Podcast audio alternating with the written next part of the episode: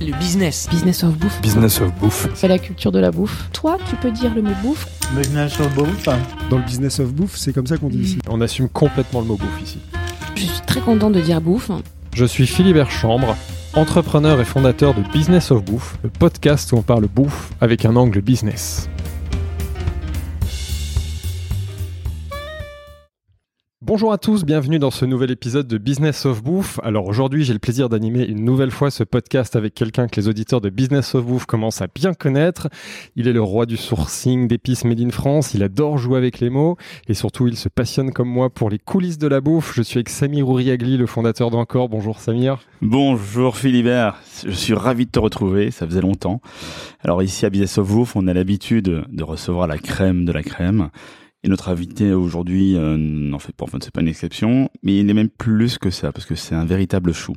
C'est simple, je n'ai sincèrement jamais, mais au grand jamais, entendu quelqu'un casser du sucre sur son dos. Tout le monde en est baba, c'est une douceur et nous allons parcourir les mille feuilles de sa vie en un éclair le temps de cet épisode. Alors Samir, tu l'as sous-entendu, on va parler pâtisserie aujourd'hui. Notre invité est un chef pâtissier hors norme et ultra créatif. C'est un véritable artiste. Euh, Sa matière à lui, c'est évidemment le sucré, mais il aurait pu certainement être un talentueux sculpteur ou un grand architecte. Et en effet, comme tu le dis, Samir, tout le monde l'adore dans le business de la bouffe. On a rarement eu euh, autant de pression et de suggestions pour recevoir cet invité. Et à l'heure des grands pâtissiers stars, notre invité est plutôt humble et discret, mais pas moins dénué de talent, loin de là. Il est encore jeune, et pourtant il a déjà un long et très respectable CV. Il a fait ses armes à l'hôtel Crillon, puis au Plaza Athénée, avant de devenir le chef pâtissier du restaurant étoilé Le Taïwan, et de l'illustre maison Fauchon, marchant ainsi sur les pas du maître absolu de la pâtisserie Pierre Hermé. Nous sommes avec François Debinet. Bonjour François. Bonjour, bonjour à tout le monde et à tous les deux. T'as plu cette intro Très bien, franchement, canon. Alors François, dans cet épisode, on va évidemment s'intéresser à ton parcours, aux enseignements de ces riches expériences aux côtés des plus grands talents de la pâtisserie, et on verra si aujourd'hui l'élève dépasse les maîtres, comme certains l'affirment. On reviendra évidemment sur ton hyper créativité et ta passion viscérale pour l'art et le design qu'on retrouve évidemment dans tes créations sucrées. On s'intéressera particulièrement à ton activité actuelle, car tu es désormais un électron libre, donc tu es aujourd'hui, comme on dit, un chef pâtissier consultant, et cela ne t'empêche pas de continuer à briller et travailler pour des beaux projets, mais c'est un métier qu'on connaît moins euh, sur Business of Bouffe, donc on a plein de questions sur le sujet avec Samir, évidemment. Puis on, on évoquera tes projets pour l'avenir, tournés, je crois, vers la côte ouest américaine, tu nous en diras plus tout à l'heure, et on en profitera pour prendre un peu de recul et connaître ta vision du monde de la pâtisserie et plus globalement du business de la bouffe. Bref, un, un joli programme riche et alléchant. On y va, François Samir Ah bah, clairement. Mais avant cela, François, est-ce que tu pourrais te présenter en deux mots avec tes mots, sachant qu'on a tout le temps du podcast pour revenir en détail sur ton parcours? Alors très bien. Alors déjà, je suis très heureux d'être là, c'est la première chose. Ouais. Euh, en deux mots, euh, je m'appelle François Debinet. Ça fait 20 ans que j'ai commencé la pâtisserie euh, ce mois-ci. 10 ans que je fais de la création Ouais. euh, en pâtisserie et euh, presque 3 ans maintenant que je suis euh, consultant euh, international. Ouais. Et donc que je fais euh, majoritairement que de la création et ça me passionne. Et voilà. Donc on a plein, plein de questions, mais avant ça, Samir, Petite question rituelle pour toi François, pourquoi la bouffe? Hum, Et ben écoute déjà je suis très gourmand. Ça c'est une chose très importante. J'adore alors plutôt l'univers du salé quand même de la cuisine. J'adore cuisiner et j'adore manger euh, des plats euh, préparés. J'adore aller au resto. J'adore découvrir euh, tout ce qui se passe euh, en fait en bouffe. Mais mais au sens très large du terme j'adore la mixo aussi. J'adore les bons cocktails. Enfin ouais. je suis plutôt un un bon vivant on va dire. Et on touche à tout. Et première info, tu préfères le salé? Ce que tu viens de nous dire? Euh, ouais, parce que. Oh non. Mais non, mais tu sais, quand on est au labo tout le temps, en fait, euh, on a l'habitude d'avoir tout le temps un peu quelque chose de sucré à la bouche. Et en fait, euh, Et c'est marrant parce qu'il y a beaucoup de pâtissiers qui m'ont dit ça. Ouais. Beaucoup de pâtissiers Impactant. sont, sont plus, enfin dans mon, dans mon entourage, genre ceux que je fréquente, sont plus fans de salé que de sucré. ouais, ouais, bien sûr, bien sûr. Et j'ai oublié dans mon introduction, désolé, de remercier le Hoxton qui nous accueille gentiment aujourd'hui. Euh, François, est-ce que tu peux d'ailleurs expliquer à nos auditeurs où on est précisément et pourquoi tu as choisi ce lieu? Parce que c'est toi qui as choisi ce lieu. C'est vrai.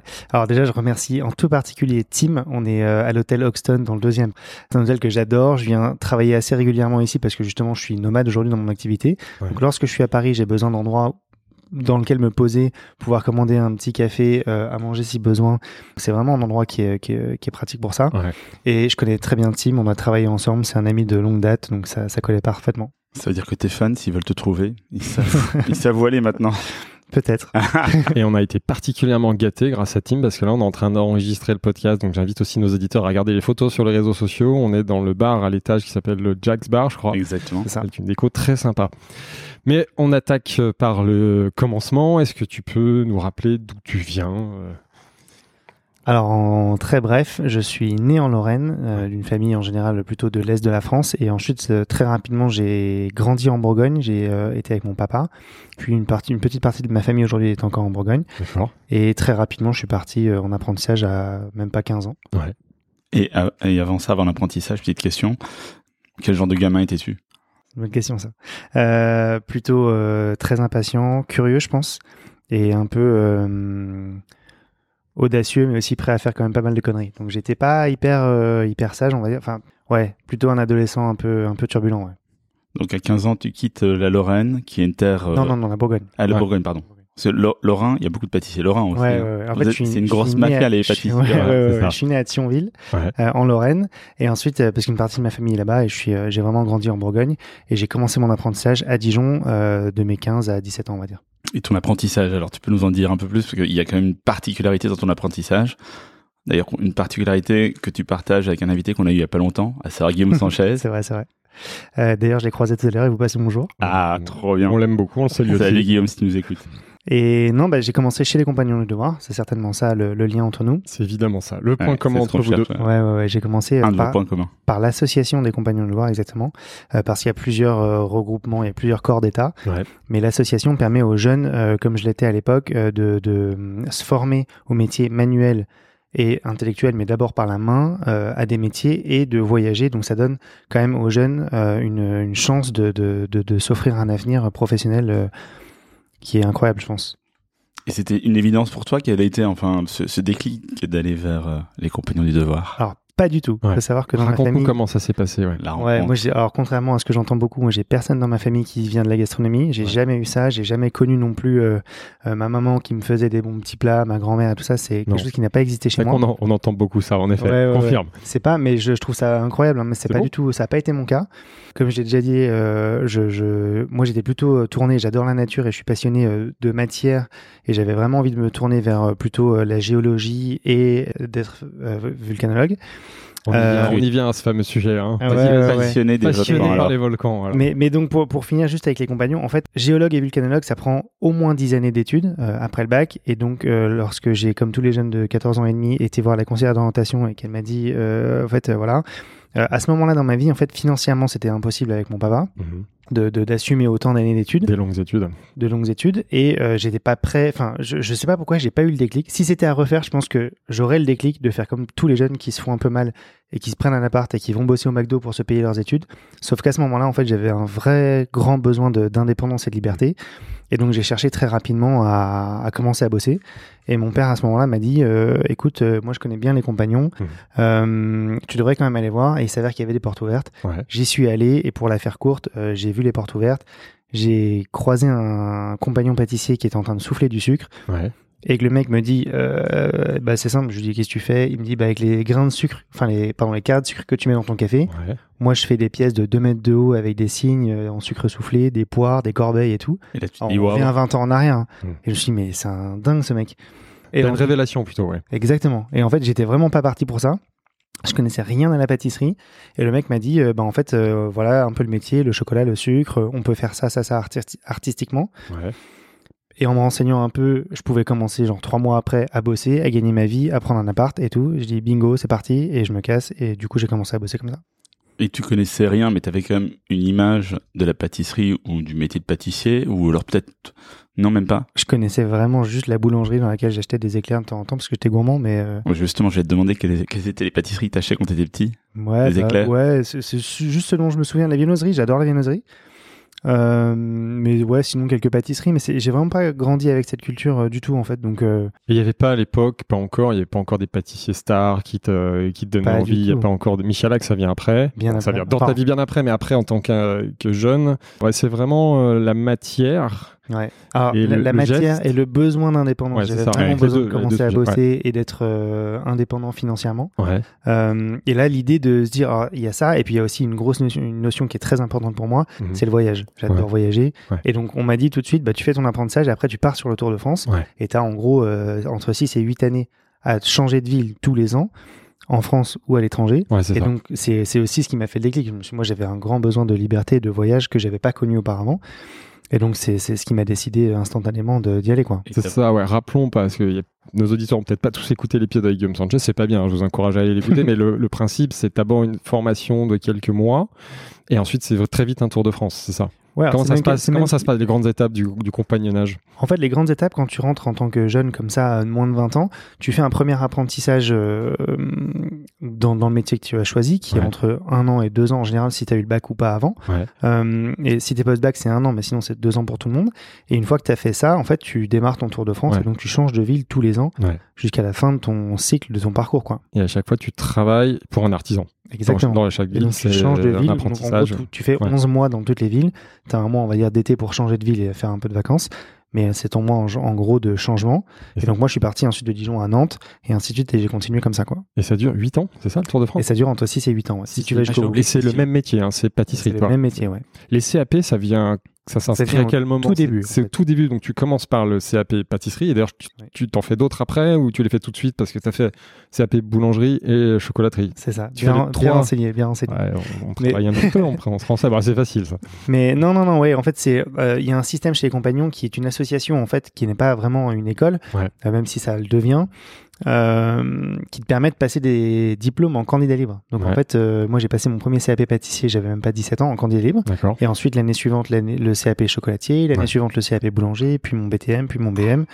Euh, Mais- tout ça en candidat libre. En Mais tu aurais pu rester au CAP pâtisserie de Bien base pour sûr. faire ton tour de France. Donc Bien on sûr. sent déjà celui qui a envie d'apprendre, de toucher à plein de choses, Ouais, et d'avoir ouais, ouais. plusieurs. Déjà à l'époque, hyper jeune, t'as pas encore 20 ans, t'as déjà 3 CAP en poche, ce Ouais. qui est pas non plus commun Ouais, enfin moi j'avais un grand besoin aussi, de, pas de performer, mais de, de découvrir. Je sais pas, en tout cas, je me suis fait mal. J'ai vraiment, euh, très tôt, j'ai commencé, j'avais même pas 15 ans. euh, Je me souviens très très bien de ce 3 septembre 2003, Ouais. euh, où j'ai commencé à 3 heures du mat et que je finissais quand la journée finissait, c'est-à-dire à 17h, 18h, euh, tu, tu partais quand le boulot était fini, tu Mm. partais pas avant. Et donc j'ai vécu ça quand même pendant déjà mes deux premières années d'apprentissage. Donc ça a marqué un peu le, le début de, de, de mon boulot, quoi. Ouais. Et est-ce que tu as fait des rencontres marquantes? Euh, J'imagine plein, mais quel type de rencontres tu fais de- de- dans ce Tour de France? Ou est-ce qu'il y en a une Ouais, une ou deux qui Voilà, a peut- une qui est emblématique de ton apprentissage. Alors sur le Tour de France, je dirais qu'il y en a deux. Là, euh, je suis obligé. La Vas-y. première, c'est Nicolas Chevrieux, qui a été mon Ouais. maître d'apprentissage, euh, chez qui j'ai passé mon BTM et qui a toujours été là pour moi pour me soutenir dès le début, dès que j'avais 15 ans, et qui m'a aussi beaucoup aidé par la suite. C'est un pâtissier. Il Ouais. est devenu euh, mon parrain ensuite chez les compagnons. Mhm. Voilà, c'est un pâtissier. Il vit aujourd'hui en Floride. J'ai pas vu depuis des années, mais je pense très fort à lui. Ah. Euh, voilà. Et la deuxième personne que j'ai rencontrée quand même sur le Tour de France, il y en a eu plein d'autres évidemment. Je vais pas tous les citer, mais il y a aussi Arnaud Bourbrock, qui est mon meilleur ami et que j'ai presque plusieurs fois par semaine au téléphone et c'est vraiment quelqu'un avec qui je suis très proche et avec qui je vis beaucoup de choses euh, Ouais. en parallèle dans ma vie personnelle et professionnelle. Qui était compagnon en même temps que toi, alors. Là, c'est Exactement, il est compagnon. contrairement à Nicolas Chevrieux qui, est, Ouais. enfin, qui, était, euh, Exactement. qui t'avait pris sur son Et apprentissage. ce Tour de France, il y a quand même un moment où j'ai l'impression qu'il s'est un peu élargi et que tu es sorti des frontières françaises. Parce que si j'ai bien compris, Mm. c'est pendant le Tour de France, enfin ce Tour de France que tu pars aux États-Unis euh, un an et demi ou deux ans. Comment ça se passe? C'est ça. En fait, euh, bon, très tôt, euh. T'as eu une dérogation a priori. ouais, ouais, alors Le, c'était le pas... Tour de France élargi, c'est un peu comme le Tour de France euh, de, de C'est vélo vrai, qui commence vrai. un peu partout. Ouais, précurseur visionnaire. C'est ça. Je sais pas Non, mais... déjà eu un départ à New York. hein, parce que, euh, En on fait, parle de j'ai- ça. je faisais partie des premiers. J'ai vu, j'ai vécu quand même pas mal de choses chez les compagnons. J'ai vu les premières filles arriver chez les compagnons, ce qui est quand même assez fou en 2003. Avant, avant et c'était que pas masculin, mixte, d'accord. C'était ouais. que masculin, Euh, parce que c'est une association qui est traditionnelle depuis des centaines d'années. Et donc j'ai vu les qui premières bouge, bouge. Exactement. Bien. Et ensuite, j'ai été dans les premiers à partir à l'étranger. On n'était que trois cette année-là, je crois, euh, à partir à l'étranger. Euh, et en fait, j'avais un, un truc con hein, dans la tête, mais j'avais, je m'étais promis de fêter mes 20 ans à New York. Et donc, à D'accord. 19 ans et demi, j'ai tout vendu ce que j'avais. Je me suis acheté un billet d'avion, j'ai pris, un- j'ai fait un visa à un J1 Ouais. d'un an et demi et je suis parti à New York pour fêter mes 20 ans, enfin pour commencer à bosser pour être sûr que je sois là-bas pour mes 20 ans. Pourquoi les États-Unis Qu'est-ce qui t'attirait aux Ah, États-Unis c'est un long sujet, Parce on que peut là, en parler. hein, mais- Ça va être un Ah, peu le fil conducteur, on en ouais, parlera on en après, en mais parler, à ce, moment-là, ça Ouais, m'intéresse. Il y a beaucoup de C'est- choses. mais- c'est- et- À, à- à ce moment-là, c'est intéressant ouais, parce que ça a certainement évolué. Ouais, ouais, ça a bien Alors à cette époque-là, effectivement. Ça va très loin, hein, c'est ton actualité, mais ça on en parlera à la fin Ouais, du ouais, podcast. ouais. Gros teaser pour la fin du podcast. Mais à ce moment-là, pourquoi les États-Unis? Alors, je dirais, comme ça, euh, d'emblée, euh, la culture. J'adore le fait qu'il soit extrêmement ouvert Mhm. euh, et, et juste, euh, en fait, euh, gentil. Même si parfois ça peut paraître un peu fake, en fait, c'est juste des gens qui sont heureux de vivre, Ouais. dans la majorité. Ils sont pas tous comme ça, mais quand même. Un peu plus que les Français, tu veux Un dire peu plus que les Français, ça c'est sûr. Et ils sont surtout heureux pour les autres. Ça, c'est déjà c'est quelque chose qui est très important pour moi. C'est vrai. ouais. Et puis surtout, j'avais, c'était un impératif pour moi que j'apprenne à parler anglais couramment. Et c'est la première raison pour laquelle je suis parti, c'est que je voulais absolument, dans ma tête, j'avais déjà la vision très très claire que pour, exercer mon métier plus tard, j'aurais besoin de parler anglais couramment. Et donc, je suis parti là-bas pour ça. Ça, c'est intéressant. Donc, tu as une vision du métier de pâtissier très ambitieuse déjà à ce Mhm. moment-là, parce que tu dis, j'aurai une clientèle internationale où je travaillerai pour des grandes maisons Ouais. qui ont une clientèle internationale. Donc là, c'est intéressant ça. Ouais. Pour moi, c'était tu vraiment disais une tout à l'heure tu n'avais pas forcément de vision au tout début du métier de pâtissier, mais au fur et à mesure, on sent une ambition qui naît de Ou une travailler intuition, pour des grandes maisons. Une ambition, une intuition, je dirais. Ouais, un peu les deux. Un peu les deux. Mais en fait, euh, j'étais pas spécialement mauvais à l'école, au contraire, parce que j'aime lire, j'aime la culture, j'aime plein de choses. C'est juste que, on va dire, euh, mes choix ont fait que Mhm. j'ai pas été loin à l'école. Mais par contre, j'aime ça. Et c'était vraiment une lacune pour moi de pas savoir parler anglais, alors que j'ai Ouais. fait 10 ans d'anglais au collège et Ouais. tout ce qu'on a fait. Tu sors de là, tu sais dire euh, euh, Brian is in the kitchen, euh, super quoi. Et pour moi, c'était une vraie frustration. Et donc, je suis parti là-bas pour ça et je me suis fait vraiment mal. Et ça a aussi euh, conditionné pas mal mon, mon, mon arrivée là-bas. C'est-à-dire que je parlais pas un mot d'anglais, que j'ai commencé à bosser, que Tu, j'avais tu un- bosses pour qui là-bas? Au départ, je travaillais pour Eric Bédoucha pour Financier Pâtisserie, D'accord. qui était en gros un salon de thé euh, français. euh, qui faisait les choses très très bien. Et Ouais. quand je suis arrivé, il avait euh, trois magasins. Il venait de démarrer, ça faisait troisième, la troisième année d'exercice. D'accord. Il faisait déjà 20 millions de dollars de chiffre d'affaires. D'accord. Donc des beaux business. Énorme. Et puis ensuite, ouais. il y en a eu 13 au total. Bon, j'étais parti entre temps, mais.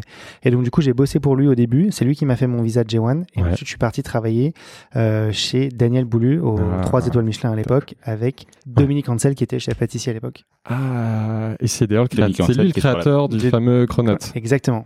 Ouais, c'est d'ailleurs Daniel Le Boulot, j'aimerais bien l'avoir dans Business of Wolf. Faut que tu Ouais. le mettes en relation avec lui. Sans problème. Euh, grand chef qui réussit à New York. Et, et qu'est-ce que tu retiens de cet épisode euh, new-yorkais? Plein de choses. Bon, déjà, tu parles anglais. Déjà, je parle anglais couramment, mais j'ai envie d'en parler de ça parce qu'en fait, c'est, je pense, la décision de ma vie qui a fait ce que je, j'exerce comme métier aujourd'hui. J'aurais jamais pu le faire si je parlais pas anglais couramment. D'accord. Et donc, Ouais. je me suis vraiment fait mal. Donc, c'est important qu'on en Euh, parle. Donc, on fait bien de poser ces questions. Alors, cool. Bah oui, parce que moi, on m'a jamais dit ça, en fait. On m'a jamais dit à quel point c'était important. Ouais. Euh, On t'apprend la pâtisserie, on te dit pas que les langues ou l'anglais en l'occurrence. en fait, c'est une évidence aujourd'hui. Mais il y a 20 ans, c'était genre, euh, c'était inconnu au bataillon. Exactement ce que je voulais dire. Euh, donc, donc ouais, non, ça a été un vrai, une vraie décision dans ma vie. Et puis, euh, je suis un grand, grand fan de musique. J'écoute énormément de musique. Mhm. Et donc, je me souviens que j'avais une heure de métro tous les matins à 5 heures et une heure de métro tous les soirs. Et je me mettais Eminem à fond Ouais, en boucle. j'ai cru comprendre que c'était Eminem. ouais. Ouais, ouais, ouais, Ouais. Et donc, du coup, euh, ça a du sens tout ça parce que je me- je- j'écoutais en boucle, en boucle, en boucle. Et tout ce que je comprenais pas, je le notais dans un petit carnet. Et quand j'arrivais le matin au boulot, je demandais à mon chef ce que ça voulait dire. Donc, Eminem, j'ai fait c'est... ça pendant trois mois. Eminem, c'est pas facile parce qu'il a un débit, il a un flow Ouais. incroyable. Donc, Mais du coup, euh, maintenant, je connais toutes ses chansons par cœur et je comprends tout ce qu'il dit. Donc, t'as Ouais, appris l'anglais. ton niveau d'anglais. Et non, mais voilà. Et après, au bout de trois mois, j'ai senti que ça me, su- j'ai senti que ça me suffisait pas non plus. Et donc, j'ai pris trois mois de cours euh, du soir. Euh, intensif du lundi au jeudi pendant trois mois et donc ça ça a fini donc au bout de six mois je parlais anglais couramment et Ouais. ça ça a vraiment conditionné tout le reste quoi Et, et j'aime bien le sujet ambition comme fil conducteur. À ce moment-là, ton ambition, c'est quoi? C'est en effet de devenir un pâtissier euh, international. Enfin, là, elle, elle se construit, non L'ambition, parce que si tu veux parler anglais, ouais ouais ouais euh, je sais je sais pas si à, cette, à ce moment là je voulais gagner de l'argent ça c'est sûr j'avais besoin d'indépendance comme Ouais. je le disais et de liberté et de voyage et j'avais conscience que, que, que j'avais besoin de parler anglais et de gagner de l'argent et de travailler et de, et de me faire mal en fait Ouais. je me suis toujours je me suis toujours dit que ça viendrait pas tout seul et qu'il fallait et après tu rentres en France, finir ton tour de France, parce qu'il n'est pas fini, c'est ça? Exactement Et on a une première question. Tu es un habitué de Business of Vous, tu nous as dit que tu écoutais régulièrement les épisodes, donc tu connais cette, euh, ce principe. On a quelqu'un qui se présente, qui a une question pour toi. Salut mon François, c'est Guillaume Sanchez. Euh, très heureux que tu fasses partie de cette émission déjà. J'espère que tu vas bien. Petite question du coup. Euh, à ton avis, quelle place fait encore le compagnonnage dans ta vie? Et est-ce que tu penses que celui-ci impacte encore ta façon de travailler et ta façon de faire ce métier de pâtissier? Euh, Ou est-ce que tu as réussi à te dégager complètement euh, de ce de cet apprentissage qu'on a commencé en même temps Je t'embrasse. Ouais. Il s'est passé beaucoup de choses sur ton visage. C'est vraiment Oui, posé la question. C'est une Là, sacrée j'ai- question, ça. Elle, elle est magnifique ta question. Moi, J'invite nos auditeurs à regarder les vidéos sur les réseaux sociaux parce que ton visage a dit beaucoup de Ah, choses. énormément. Ouais, ouais, ouais. Et j'aime beaucoup la question. Et mer- merci Guillaume pour cette question. Ouais, ouais, profonde. merci Guillaume, ouais, enfoiré. Euh, non, Alors, non, non, dit mais c'était des surprises, euh, pas forcément euh, agréables, hein, mais non, mais elle est, elle est Ah, bien sa question et tu vas pouvoir Elle y répondre. top, mais ouais. il faut bosser là la réponse. Ouais, ouais, ouais. Non, mais c'est c'est très clair. En fait, sa question, elle est très bien parce que, comme je le disais, j'ai commencé l'apprentissage il y a 20 ans. Euh, C'était une évidence à l'époque. Les compagnons, tu vis là-dedans, tu tu étais presque enfermé dans un truc qui devient presque too much. Et justement, dans cette période un peu euh, dans laquelle je suis parti à New York, Ouais. j'ai un peu euh, décroché, on va dire. Ils le savent, ça a été très clair tout de suite. J'ai prévenu euh, la corporation, j'ai fait les choses bien, euh, que j'étais vraiment sur autre chose. Et justement, ça rejoint un peu à ce que tu me disais tout à l'heure par rapport à, à- à mon année, enfin mes deux années aux États-Unis. Euh, et donc voilà, je, je, je suis sorti un peu de ce système-là. Quand je suis rentré en France, je comprenais plus trop l'intérêt. J'étais passé un peu à autre chose. J'étais un peu en décalage, je sentais quand même, Ouais. sur pas mal de sujets. Euh, et donc j'ai eu la, la volonté d'arrêter ce Tour de France, même si c'était une grosse décision, alors que j'avais jamais imaginé ça. Et puis finalement, j'ai fini mon BTM. Donc les, les anciens, comme on les appelle, m'ont accordé euh, six mois de réflexion. Ouais. J'ai fini mon BTM justement chez Nicolas Chevrieux. Et, euh, et Arnaud, dont j'ai parlé tout à l'heure, euh, qui lui est devenu compagnon, m'a quand même poussé à finir mon Tour de France. Et donc j'ai pesé le pour et le contre. Je me suis dit, ok, je finis, mais à ma façon. Ouais. Et ça, ça a été très important pour moi. Et donc, je suis rapidement, euh, je suis arrivé à Paris pour ça, pour finir mon Tour de France. Et donc, pour répondre à la question de Guillaume, le mot qui me vient en tête tout de suite, si je reprends tout chez les compagnons, c'est quand même la transmission. Ouais. c'est vraiment le mot clé, je pense. Ouais. Et donc, pour lui répondre, en fait, surtout ces, ces dernières années où j'ai géré quand même des grosses brigades depuis dix ans, je crois que le- le- les compagnons étaient là dans mon quotidien, euh, vraiment sincèrement, dans, dans, dans ma bienveillance, dans ma transmission auprès de mon équipe et des, des gens, des jeunes hommes et des jeunes femmes dont j'ai eu la responsabilité, parce que c'est vraiment ça. Euh, et je crois que ça s'est vraiment ressenti au quotidien. En fait, un compagnon, au-delà d'être un bon professionnel, c'est surtout normalement quelqu'un de bien, un bon père de famille, un bon professionnel et un bon être humain, Ouais. au sens large du thème, terme. Pardon. Et donc, je pense que pour lui répondre, oui, au quotidien, euh, c'est c'est évidemment très présent. Ouais. Maintenant, et c'est là où je pense qu'il voulait en venir, euh, c'est vrai que j'ai pas mis les pieds dans un siège de compagnon depuis quelques années, alors que normalement c'est un truc qu'on fait euh, pas quotidiennement, mais au moins toutes les semaines ou voire plusieurs fois par mois. Et là, j'y suis pas allé parce que la vie a fait que j'ai aucune excuse, mais simplement la vie a fait que je me suis un peu éloigné des compagnons aujourd'hui, euh, parce que mon activité professionnelle et ma vie de famille a fait que. Euh, c'est pas spécialement une frustration, mais je sais qu'un jour j'y reviendrai, mais, mais que pour l'instant c'est pas c'est pas ce que je vis. Il n'y a pas de date limite, tu peux y retourner plus tard et être euh, toi-même, enfin retourner vers cette euh, Cette famille, association, quoi. cette famille, ouais. On peut dire une famille, ouais. Ouais. j'ai- pas compris. Quand on est compagnon et qu'on a été formé, après, on a, on a des obligations vis-à-vis de, des compagnons. Ça, on doit accueillir, non C'est ça Ou je- Ouais, exactement. Qu'est-ce que tu appelles mettre les pieds J'ai pas compris cette expression, mettre le pied dans le siège d'un.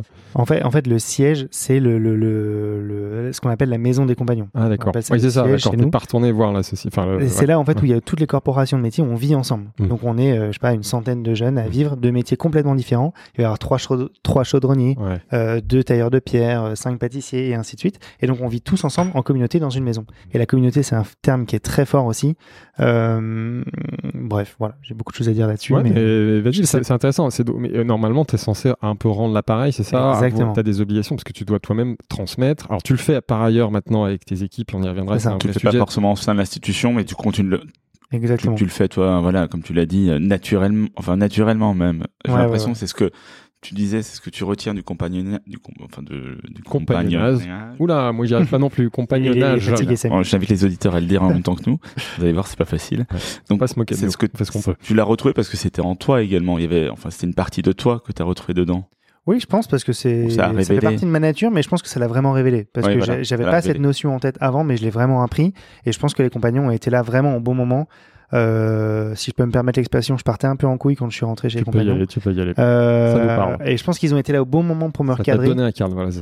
Mais même en termes de, je sais pas, de style vestimentaire, de goûts musicaux, j'étais vraiment Oui, très Eminem, métal. hein, très compagnon. Ouais, alors avant Eminem, j'étais très métal, très hard rock. Tu pourras nous envoyer des photos, on les mettra sur l'article. ouais, ouais, euh, c'est des photos de toi avec des cheveux ouf. longs. euh. Ouais, ouais. Ah, T'imagines moi Grosse période Kurt Cobain, Ah, Nirvana. Ouais, sympa. Euh, mon chat s'appelle Kurt. d'ailleurs. Ah, mais non, mais je veux bien des coup- photos. on va documenter tout ça. Mais, mais donc, euh, j'ai eu cette grosse période et ils sont arrivés, je pense, au bon moment pour me recadrer parce que c'était un système qui était alors, à l'opposé de, de, de mon quotidien. Mhm. Mais il fallait les cheveux courts, euh, bien taillés, bien propres sur soi, en réunion tous les jours à 19h en costard, euh, manger avec des chaussures fermées, un peu trucs, des souliers et tout. Et donc, moi, ça, c'était On vraiment. pose euh, un cadre. ah ouais, ça m'a mis un cadre qui m'a permis vraiment de me mettre à bosser, quoi. Ça me fait quand même beaucoup penser à Guillaume Sanchez. hein.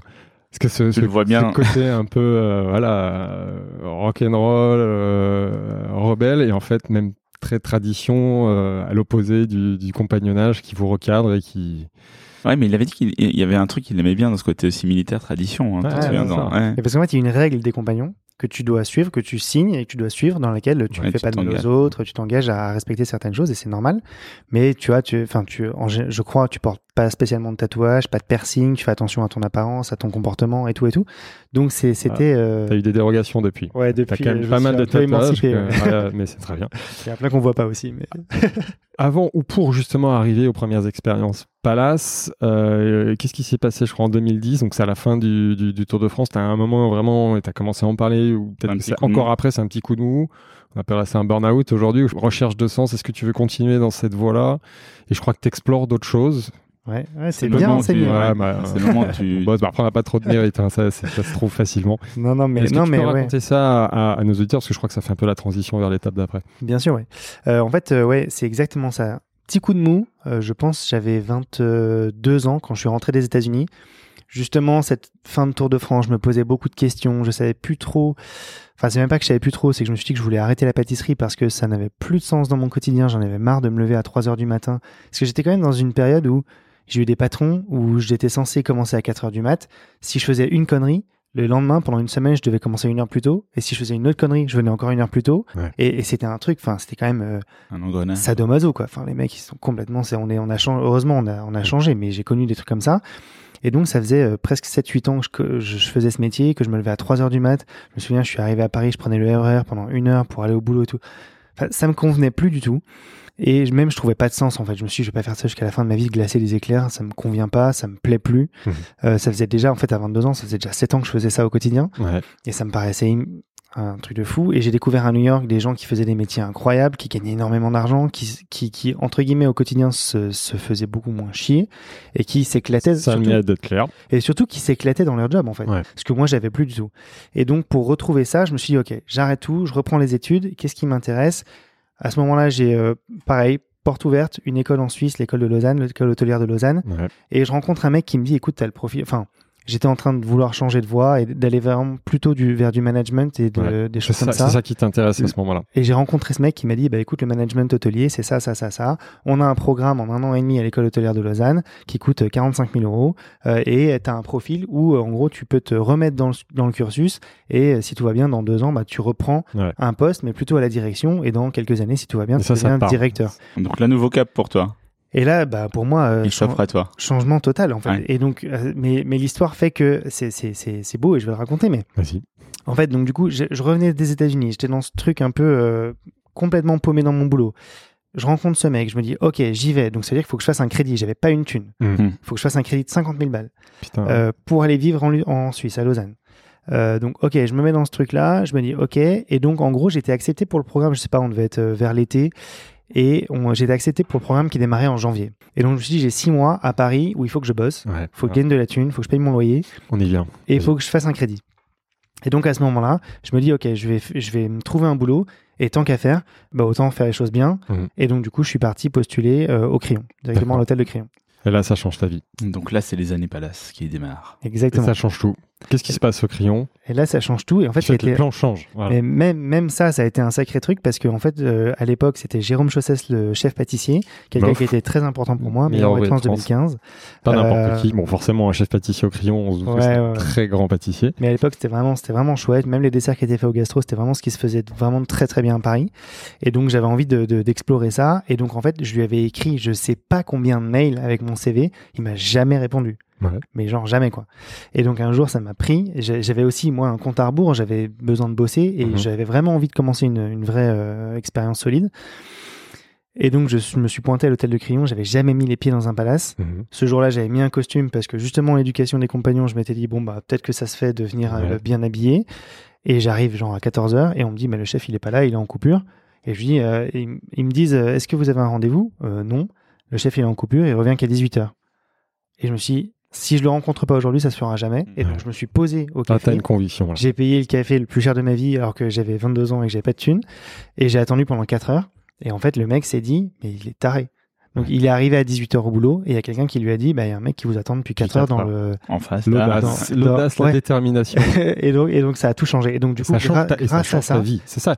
C'est un bel exemple. On a souvent ça dans Business of Bouffe. C'est il y a cet après-midi-là qui change Ouais, ta vie. exactement. L'audace. T'as une intuition à ce moment-là de dire je vais, je vais attendre parce que ça va changer ma vie. T'avais un autre plan et finalement il y a ça qui se présente. c'est ça. Et c'était ton seul ou ton principal objectif. Enfin, je veux dire, t'avais pas d'autres chefs où tu disais j'ai envie de bosser là ou d'autres endroits où Non, tu parce que disais je j'ai- vais y j'avais plus envie de faire de la pâtisserie. Ouais. Donc j'avais vraiment envie de connaître cette expérience. Il manquait. J'ai fait dans, dans les dix années avant chez les compagnons, j'ai fait de la boulangerie, de la pâtisserie, du salon de thé, de la chocolaterie, un peu de la formation. Et J'ai fait beaucoup de choses, mais j'avais jamais fait de palace et de restauration étoilée. Et c'était vraiment un truc que j'avais envie de, de, Ouais. de- de voir avant de commencer un autre métier. Ouais. Mais j'étais vraiment parti dans ma tête pour changer, reprendre des études et devenir plutôt manager. quoi. Ouais. Alors qu'est-ce qui fait que ça change? Parce que du coup tu fais ce stage, mais au début c'était pour des raisons alimentaires, expérience. Ouais. Et qu'est-ce qui fait que quand tu rentres au crayon, Tu tu changes de plan et tu dis bah, j'abandonne le- l'école hôtelière de Lausanne pour Ouais. continuer dans cette voie? Bah en fait, ouais, je rentre au crayon. Évidemment, j'avais pas dit à Jérôme que c'était que pour six mois et que moi j'avais plutôt intention de me barrer et que voilà. Et, euh, et donc, euh, on fait un entretien. Le mec me prend, je pense, pour un fou. À l'époque, d'ailleurs, c'est Nicolas Pacillo Ouais. euh, Ah, qui m'a fait l'entretien. Il était sous-chef là-bas. Euh, bref, voilà, je fais mon truc et ils me disent bon bah c'est parti. Et en fait, en trois mois, je suis passé donc j'ai été embauché comme demi-chef. Il m'avait dit à la fin de ta période d'essai, si ça se passe bien, tu passeras chef de partie au gastro. Ouais. Et en fait, en trois mois, j'ai euh, découvert un nouveau métier Mhm. de pâtisserie que je ne connaissais pas. La pâtisserie, la haute pâtisserie déjà La Ouais, haute la haute pâtisserie. pâtisserie, c'est ça On appeler ça comme ça. Enfin, ça s'appelle comme ça d'ailleurs. Ouais, ouais, ouais, j'ai tout réappris. Alors moi, qui avais déjà presque huit ans de métier, je me considérais déjà euh, Bien formé. Ouais, Pointu, ouais. et puis même j'étais un peu euh, pas hautain, mais un peu con, je pense à l'époque. Enfin voilà, j'étais plutôt euh, confiant. Allez, Et tourner je- à ta place. Et, et, on- et- mais ça m'a vraiment remis à ma place. Ça m'a Ouais. bien détendu. Je me suis fait défoncer pendant deux ans et demi et ça m'a fait, ça m'a pas fait de mal. Ça- avec du recul, ça t'a fait du bien. Ouais, ouais, ouais, ouais. Et donc du coup, pour, pour répondre à ta question, euh, j'ai appris du coup que dans un même lieu, on pouvait faire une carte du gastro, du bistrot, des banquets, des petits déj, des brunchs, euh, du tea time. Et j'étais là, mais en fait, euh, il y a une infinité de, de possibilités. T'as touché à toute la, enfin la variété euh, au sens Eh plus ouais. large dans un seul endroit. Et c'est ce qui vraiment m'a ravivé la flamme. Ouais, ça, et ça je relance la machine. ouais. Lausanne, on oublie. Donc Lausanne, et t'oublies, je- tu ouais. continues au crayon. Et comment ça évolue? Parce que là, c'était un stage, c'est ça, à ce moment-là? Non, non, non, j'étais embauché. Non, c'est embauché, J'étais embauché. Donc là, tu évolues, comme tu as dit, tu as commencé en bas de l'échelle. Demi-chef, tu euh, chef de partie. Donc demi-chef, très rapidement je passais chef de partie au gastro, puis très rapidement j'ai pris la place de Nicolas qui était sous-chef. Qui J'ai était pris sa place que lui est parti. de- D'accord. Il est parti pour faire l'ouverture de la première boutique de pâtisserie de Cyril Lignac à l'époque, Ah, pour remettre le c'est- truc dans le C'est contexte. un petit monde. Hein. C'est un petit monde. Et donc moi j'ai pris sa place en tant que sous-chef et après je suis resté donc au total deux ans et demi. Je suis parti chef adjoint Ouais. euh, et ça m'a vraiment euh, ravivé la flamme. Et ensuite T'as je suis à- Au crayon, tu as fini chef adjoint Ouais. Ah, ok, d'accord. Voilà. Donc on va parler du plaza après. Juste un- une dernière question sur le crayon. Ton meilleur souvenir au crayon? Je dirais, je dirais, je dirais euh, le fait de m'être fait, je pense, vraiment violenter, Mhm. ça m'a permis de me remettre vraiment d'équerre en me disant, ok, je veux pas ça, mais comme j'avais vraiment cette notion en tête de manager et de bienveillance et de faire Ouais. grandir les gens avec moi, parce que moi je me faisais défoncer, que je voulais plus de ça. C'est vraiment ce qui m'a. Je sais pas si ça répond bien à ta question, mais en tout cas, c'est- ça a été le déclic pour me dire, ok, ok, je vais, je vais prendre les choses en main, je vais devenir chef et je vais faire les choses différemment. Et surtout, je vois deux trucs. Donc, tu, tu l'as dit, il y a, déjà, tu découvres la diversité des métiers dans la haute pâtisserie. euh, et en plus, tu voulais t'orienter vers l'école hôtelière pour faire du management. Et tu te rends compte que finalement, sur ce type de métier, tu as du management parce que tu, tu découvres les grandes brigades. Parce que je pense que dans tes fonctions d'avant, c'était plutôt des petites équipes, alors que là, c'est des équipes, je sais pas combien, les brigades, elles sont, il y a combien de personnes dans une brigade euh, au crayon et, En euh, pâtisserie. C'est exactement ça. En fait, avant ça, les expériences, c'était t'es pâtissier. T'es pâtissier et c'est tout. Quand tu arrives dans une brigade comme ça, tu as le chef, le chef adjoint, les sous-chefs, Ouais. les chefs de partie, les demi-chefs de partie, les commis. les-.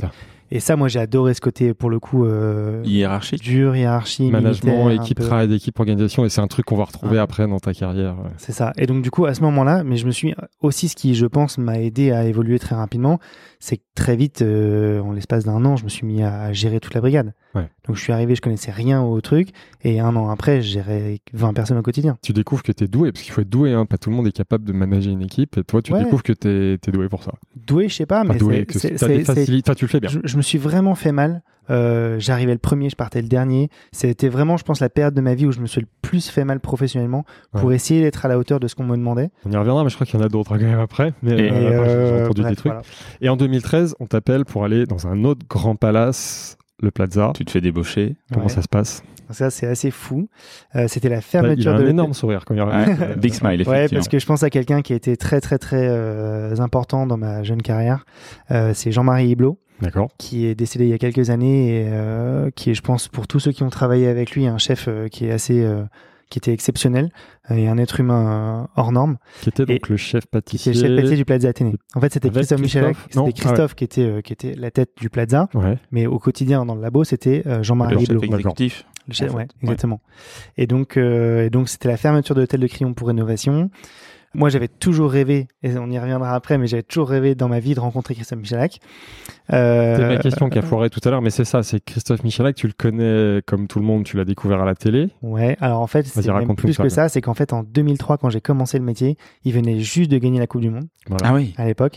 Et Il donc, avait- c'était le chef qu'on voyait Tout le partout. temps. Partout. Et surtout, C'était- et c'était le seul. en c'est un des le- voilà, parce que donc on l'a reçu ça, il y a très longtemps, il a fait partie, on le remercie, d'un des premiers invités de Business of Bouffe, et c'est un des premiers chefs pâtissiers à être médiatisé. Donc Avec toi, Pierre ça, Hermé, ça, peut-être. ça, tu l'as vu. Et en mais fait, à médiatiser euh, à la télé, je veux dire, pardon, dans Ouais, bien média de masse. ouais. bien sûr, parce qu'il y en avait d'autres. Il y avait Christophe Ouais. Felder, il y en Ouais. avait d'autres et tout. Mais Des grands pâtissiers qui avaient une notoriété, mais qui passent à la télé et qui rendent le métier un peu plus populaire et Sexy, c'est. Christophe Michalak. Et en fait, moi, en 2003, je le voyais dans le journal du pâtissier, je le voyais faire des démos, je le voyais au Syrah et tout ça.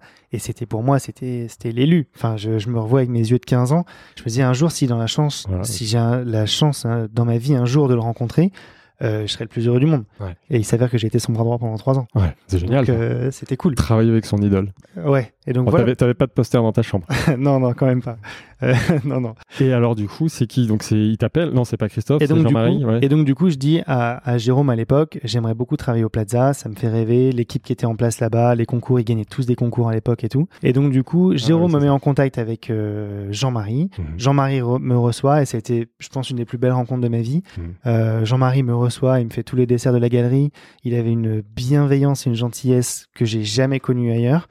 Et donc, c'était, je vais pas dire l'opposé du management de Jérôme, mais presque. C'était vraiment tout dans la gentillesse, dans la, dans la bienveillance, montrer l'exemple, être Ouais. là avant tout le monde. Euh, Enfin, c'était vraiment, euh, vraiment quelqu'un d'exceptionnel. Et donc, en fait, ça m'a, là aussi, ça, ça a été vraiment un truc où je suis parti du crayon en me disant, ok, maintenant j'ai certaines compétences que j'ai appris à faire, mais mais mais je, je suis en train de toucher du doigt un truc que je ne connaissais pas. Ouais. Euh, c'était la bienveillance dans le management et dans le leadership, euh, et qui rejoignait exactement mes projets que j'avais euh, finalement en voulant partir à Lausanne. Donc, Ah, euh, La bien, à la fois le côté bienveillant et en même temps avec ton idole. Donc ça fait comme Ouais, ouais, double ouais. consécration là, à ce moment-là. Ouais, c'est ouais, vraiment, tu, fou. enfin, tu te dis, mais qu'est-ce qu'est-ce que je peux me souhaiter de plus Mm. à ce moment-là? Ouais, enfin, en tout cas, c'était, je trouvais ça fou. J'ai fait l'entretien. euh, Jean-Marie me dit, bah écoute, euh, pas de problème. Moi, j'étais déjà sous-chef à l'époque Hmm. au Crayon. Il me dit, moi, j'ai pas de place de sous-chef pour toi. Par contre, j'ai un chef de parti qui s'en va. Euh, tu peux le remplacer si tu veux, et je te passerai sous-chef euh. Si plus tard. peux, ou voilà. Et il s'avère que c'était Nicolas Lambert, Ouais, le, che- le chef de parti que j'ai remplacé, qui est devenu un vrai ami. ouais. Euh, et donc voilà, ça s'est fait comme ça en fait. Et ça fait quoi alors? Que- quel est, Qu'est-ce que tu ressens quand tu travailles justement avec Michalak Je pense que la première, qu'il est cool, la, Christophe. la première, la première semaine, il savait pas qui j'étais, il m'a insulté, je crois. Euh, Non, il est pas comme non, ça. il non, non, non, mais maintenant on s'entend vraiment très très bien. Non, mais il était, il était exigeant. Il était dans son rôle de chef, euh, star parce que il- ce que je veux dire, c'est pas une star dans le sens péjoratif, mais parce qu'il était partout. ouais, C'était mm, mm. à l'époque, euh, c'était lui quoi.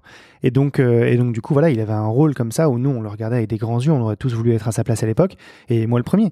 Donc, on travaillait pour lui euh, comme comme jamais. Et donc, euh, les échanges ont toujours été justes, mais j'ai pas trop appris à le connaître. C'est vraiment après quand il m'a suite. quand il m'a débauché du Plaza Ouais. pour faire son ouverture qu'on a appris à se connaître et qu'on a tissé des liens. Ouais. Plaza, avant justement d'accompagner Christophe après dans ses ouvertures de masterclass, tu restes combien de temps au Plaza? Euh, une petite année. Ouais, donc Une ça va assez vite finalement. Ouais, ça va assez vite. Ouais. Et là, tu t'éclates, tu continues, tu, tu deviens à la fin, donc tu, tu redémarres chef de partie et tu, à la fin, tu es de nouveau Ouais, euh, euh, chef pâtissier bah, adjoint même- sous. euh, Même pas parce qu'au moment où Jean-Marie a voulu me passer sous-chef, en fait, Jérôme, euh, pardon, pas Jérôme, Christophe m'a proposé la place. Ouais. Et donc, en fait, j'ai dit à Jean-Marie, bah, je vais pas accepter une place de sous-chef alors que, Ouais. alors qu'on me propose ça, quoi. Et c'était un peu pour moi, bah, c'est ce qu'il fallait faire, quoi. Je me suis posé la question pendant une semaine parce que j'étais très bien en plaza, j'adorais l'équipe et j'adorais travailler avec Jean-Marie. Ouais. Mais en même temps, c'est Christophe qui me proposait une place euh, de rêve. Et je me suis dit, je peux pas passer, pas passer à côté de l'opportunité. Qu'est-ce qu'il te quelle, est, propose ouais, euh, voilà, quelle est la place qu'il te propose? Parce qu'on on, on, Et- on a créé un petit teasing. Ouais, ouais, ouais. Et ben la place, en fait, c'est simple. hein. Il ouvrait sa première école boutique euh, qui s'appelait la Michelak Masterclass, ouais, qui était très attendue parce qu'il était, il n'avait pas encore de boutique, il n'était pas installé. Il était partout dans les médias, mais il n'était pas installé. Et donc, il ouvrait sa première école boutique Michelak Masterclass, dont il avait recruté Yann Mengi à l'époque Ouais. euh, comme chef pâtissier, et il voulait un deuxième chef pour l'épauler, mais vraiment en binôme. Donc, Ouais. c'est ça que j'ai trouvé cool aussi dans le dans le projet, c'est qu'il m'a proposé d'être son binôme, mais pas d'être en dessous. Mm. Euh, et donc on était trois, Yann, euh, Marie Meunier euh, et moi, tous les trois, à démarrer cette aventure et c'était un truc de malade. quoi. Et, et je me rappelle plus quand il fait ça, il quitte le plaza ou il fait ça en parallèle Il du fait ça en parallèle. En parallèle du en plaza, parallèle. il ouvre ses propres boutiques qui sont pas des boutiques, Ouais. qui sont des masterclass. Et tu peux rappeler Ouais, le les- concept aux, aux En fait, nos auditeurs à l'époque, c'était là si on revient sur un truc un peu plus business, Ouais. euh, c'était à l'époque extrêmement avant-gardiste. Si je dis pas de bêtises, c'était en 2013-14 par là, parce que il y avait pas de gâteaux comme on les connaissait, surgelés, congelés avec un glaçage. Euh, c'était que des choses fraîches, Mhm. faites minutes, sans congélation parce qu'on n'avait pas de congélateur. Euh, que des choses. C'était un fantastique qui changeait tous Ouais, les jours. Ça, c'est les fantastiques. C'était les fantastiques. Et on était les premiers à lancer ça. Avec un car, ouais. Hum. Euh, il fallait absolument que ça rentre dans une, dans une boîte à pizza. Il voulait, lui, pouvoir le mettre dans son, dans son scout. C'était ça le projet. C'était de se dire, Donc il y a une hyper créativité. Tous les jours, tu dois inventer une recette. ouais. Ouais. Mais ça, c'est ça, ça, t'excite. Et moi, c'est là, que j'ai vraiment commencé à, à vraiment. euh, Pareil, gros sourire de notre invité ouais, quand ouais, il ouais, parle de à, ça. Là. à m'éclater parce que du coup, Christophe nous a donné les clés de la masterclass. Et, et, et voilà, on s'est, on s'est vraiment éclaté avec Yann et Marie. On a bossé comme jamais, mais, euh, mais on s'est éclaté. Et puis petit à petit, euh, bah, j'ai, continué à progresser. J'ai un doute, les masterclass, donc c'est des, c'est des cours de cuisine, mais c'est aussi une En fait, on boutique, avait, hein, la, peux- on avait ouais. la prod, Ouais. la boutique où on faisait des cosmiques et des fantastiques Ouais, à l'époque, euh, où on faisait ce qu'on faisait et il y en avait plus et c'était tout. Mm. Et l'après-midi, on ouvrait l'école, on faisait trois heures de cours euh, De tous les après-midi euh, pour 12 personnes tous les jours et on était plein, genre Boutique euh, et masterclass, ouais. plein tous les jours, tous les après-midi quoi. Et quand il te recrute là-bas, est-ce que tu sais ce que parce qu'il apprécie particulièrement chez toi? Euh, je sais pas, je sais pas, peut-être. même avec du recul, hein, peut-être. non, mais peut-être euh, côté euh, très sérieux dans, dans, dans le boulot, quoi. Je pense. parce que- Fiable, parce que- ouais. fiable dans ce sens-là. Je pense quelqu'un sur qui tu peux compter, Ouais. où il savait qu'il pouvait me donner une liste comme ça, que j'allais pas m'échapper, que Ouais. j'allais- j'allais la taper, parce que par fierté, euh, j'allais y aller, quoi. Bosseur, fiable. euh, Et est-ce que cette expérience t'a donné envie de monter ton business? Euh, à ce moment-là Est-ce que tu- ou pas, Pas- pas, pas- à ce moment-là Pas tout de suite. Qu'est-ce qui te plaît Donc, on a commencé à le dire. Ce qui te plaît dans cette expérience, c'est l'hyper créativité. Déjà, le fait de, Ouais. de- de créer des recettes tous les jours. Le côté monter un business, non, pas encore. Ça viendra après, peut-être. On va en vient. parler après, je sais Ouais, pas. ouais, ouais, ça viendra un peu après. Mais non, ce qui, ce qui m'a surtout plu, c'est alors la créa déjà. Je considère que depuis ce- cette époque-là, donc en 2013, je fais quasiment que de la créa au quotidien. C'est c'est lui qui m'a euh, appris ça. Euh, avec force Ouais. euh, parce parce que c'était c'était l'obligation et puis après pour lui euh, je préparais ses livres ses plateaux télé et tout ça donc j'ai vraiment appris à faire Ouais, ça Mais j'ai surtout- collaborateur. ouais. pour finir avec Christophe, c'est quelqu'un qui m'est très cher. Il m'a énormément appris. Il a toujours été là pour me soutenir. Et là, j'étais en vacances en Provence il y a quelques semaines. On est passé le voir. Euh, et je l'ai vu dans un autre cadre, plutôt familial, perso et tout. C'était trop bien. Euh, mais il m'a surtout appris, je pense, à, hum, à parler, à m'exprimer. Mmh. aussi. Avec les, l'aise. avec les médias, on avait des télés et des journalistes en permanence. Donc en fait, j'étais obligé de sortir un peu de ma, de ma coquille et de, de me dire, ok, c'est comme ça que ça marche. Si demain je veux, je veux grandir et je veux être un grand chef, il va falloir que je sache parler aux médias aussi Ouais, qui est et, important. et On en que, et parle à que je sache fin, ouais. raconter une histoire. Quoi. Ce que j'aime bien, c'est qu'à chaque étape, il y a quelque chose de différent que tu Ouais, mets dans ta besace et je trouve ça hyper riche. Et c'est pas Euh, fini. Ouais. Et justement, on va continuer sur une autre étape, le Taïwan. Oui. Parce qu'en 2015, on va te proposer une nouvelle aventure. Toi qui es touche à tout, tu y vas. Donc, c'est euh, chef pâtissier dans un restaurant étoilé. Le Taïwan. Ouais, alors, le, le Taïwan, ça a été encore une sacrée aventure. Euh, alors à l'époque, je quitte Christophe. Pas à contre-cœur, mais j'avais vraiment besoin de prendre mon envol. Pour le coup, ça faisait dix ans que je travaillais en pâtisserie et j'avais vraiment besoin de, de maintenant de m'exprimer euh, par moi-même et pour moi-même. Mm. C'était un sentiment très fort et je l'ai expliqué à Christophe et il a, il a très bien compris. Ça n'a pas été simple de partir, mais, euh, mais il a très bien compris. Et finalement, il m'a vraiment euh, soutenu et aidé dans cette démarche. Et le Taïwan, ça a été pas une révélation, mais ça a été vraiment mon premier gros tremplin en tant que chef pâtissier, avec mes desserts, mon équipe. Alors, Taïwan à l'époque, c'est un restaurant qui existait déjà depuis, enfin, depuis, 40, 85 ans, je crois. 85 ans. Fondé en 1946. 46. messieurs. Exactement. vois. Deux étoiles. Ouais, deux étoiles. Ça a été trois étoiles pendant très longtemps, et puis c'était deux étoiles lorsque j'y étais. Mhm. Avec euh, le chef de cuisine était Alain Soliveres. Mhm. Euh, Là, t'es aux commandes. voilà, là je suis aux commandes. Là, J'ai veux- tout juste 26 ans. T'es en haut de la brigade. C'est toi Ouais, le chef. exactement. Chef pâtissier. 26 ans, Ouais, capitaine du- de, de l'amiral pâtisserie du Taïwan. ouais, là j'ai appris un- encore un nouveau métier. Ouais, Et, sûr. et- et là je me suis mis une pression comme je me suis jamais mis de ma vie, je pense.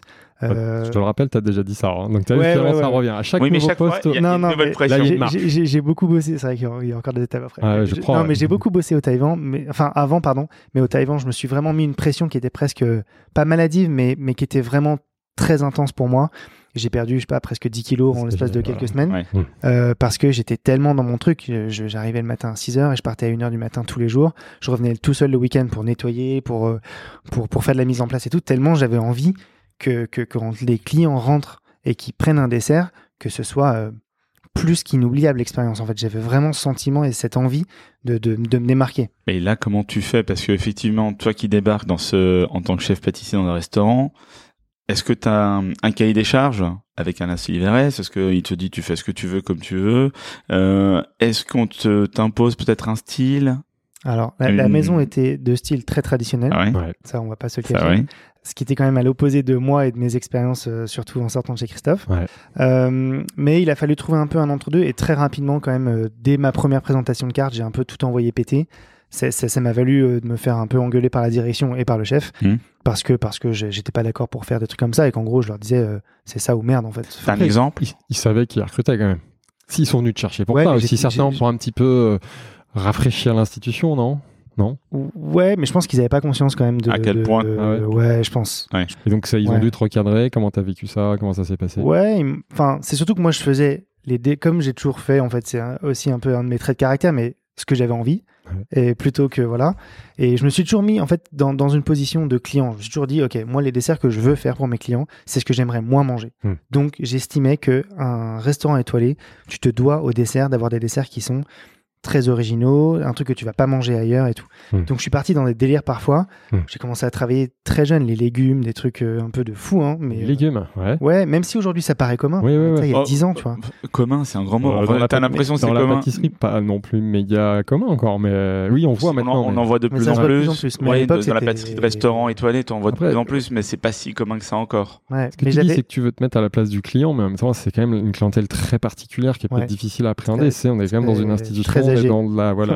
Et un peu clientèle d'affaires aussi. C'est pas Ouais. facile pour toi de te mettre à la place de ces clientèles, d'où certainement à un moment une zone de mise en place, euh, Ouais, une période de mise en place. Ça euh, a été un peu, un peu compliqué, même au départ avec la direction, avec tout le service, avec euh, les gens qui étaient là depuis 40 ans, Mhm. qui comprenaient pas forcément ce que je faisais parce que je partais dans des délires. J'étais pas forcément, je pense, à ma place non plus euh, dans plein de choses.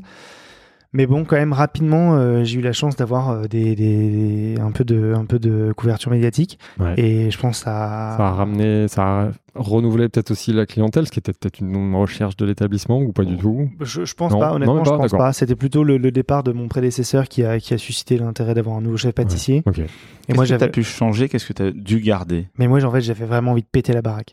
Vraiment, j'étais en mode vénère, quoi. Parce que- tous les jours en Ouais. mode je vais péter le game. Donc, Alors euh, que il y avait, alors il y a clairement des, il y a, il y a des classiques comme le souffle chocolat, les, Ouais. les, les crêpes Suzette, des choses comme ça. alors ça, c'est les deux seuls que j'étais obligé de garder. Ah. Ça, j'avais pas le choix. T'avais pas le tu choix. les- Donc ça, tu tu les as les-. Tu les twistes un peu Tu as le droit de les Bah, toucher quand même Même pas, parce que c'était déjà très bien fait. J'ai juste changé un peu, je crois, la couverture. J'ai changé peut-être le décor du ça soufflé. tente- Ouais, voilà, ça t'a pas tenté de les. trop- trois bidouilles, mais en fait c'était très bien fait. C'était un bon soufflé chocolat et des bonnes crêpes Suzette qui étaient faites en salle à l'ancienne, euh, flambées. Ouais. sur- Et ça, en fait, j'avais pas, euh, voilà. j'avais rien à dire là-dessus. En fait, c'était bien fait, ça marche. euh, Même moi, j'aime ça, donc en fait, il n'y a, pas d'intérêt à Donc ça, changer tu touches pas, mais par contre, tu t'éclates Par contre, tout le reste, ouais, tout le reste, je me suis. Qu'est-ce qui t'a marqué euh, comme création? Enfin, qu'est-ce que tu gardes comme Oui, souvenir si de création à l'époque Taïwan? création François Dominé Taïwan, laquelle tu dirais celle-là est emblématique? Ouais, alors je, je- je pense à une en direct, Ah.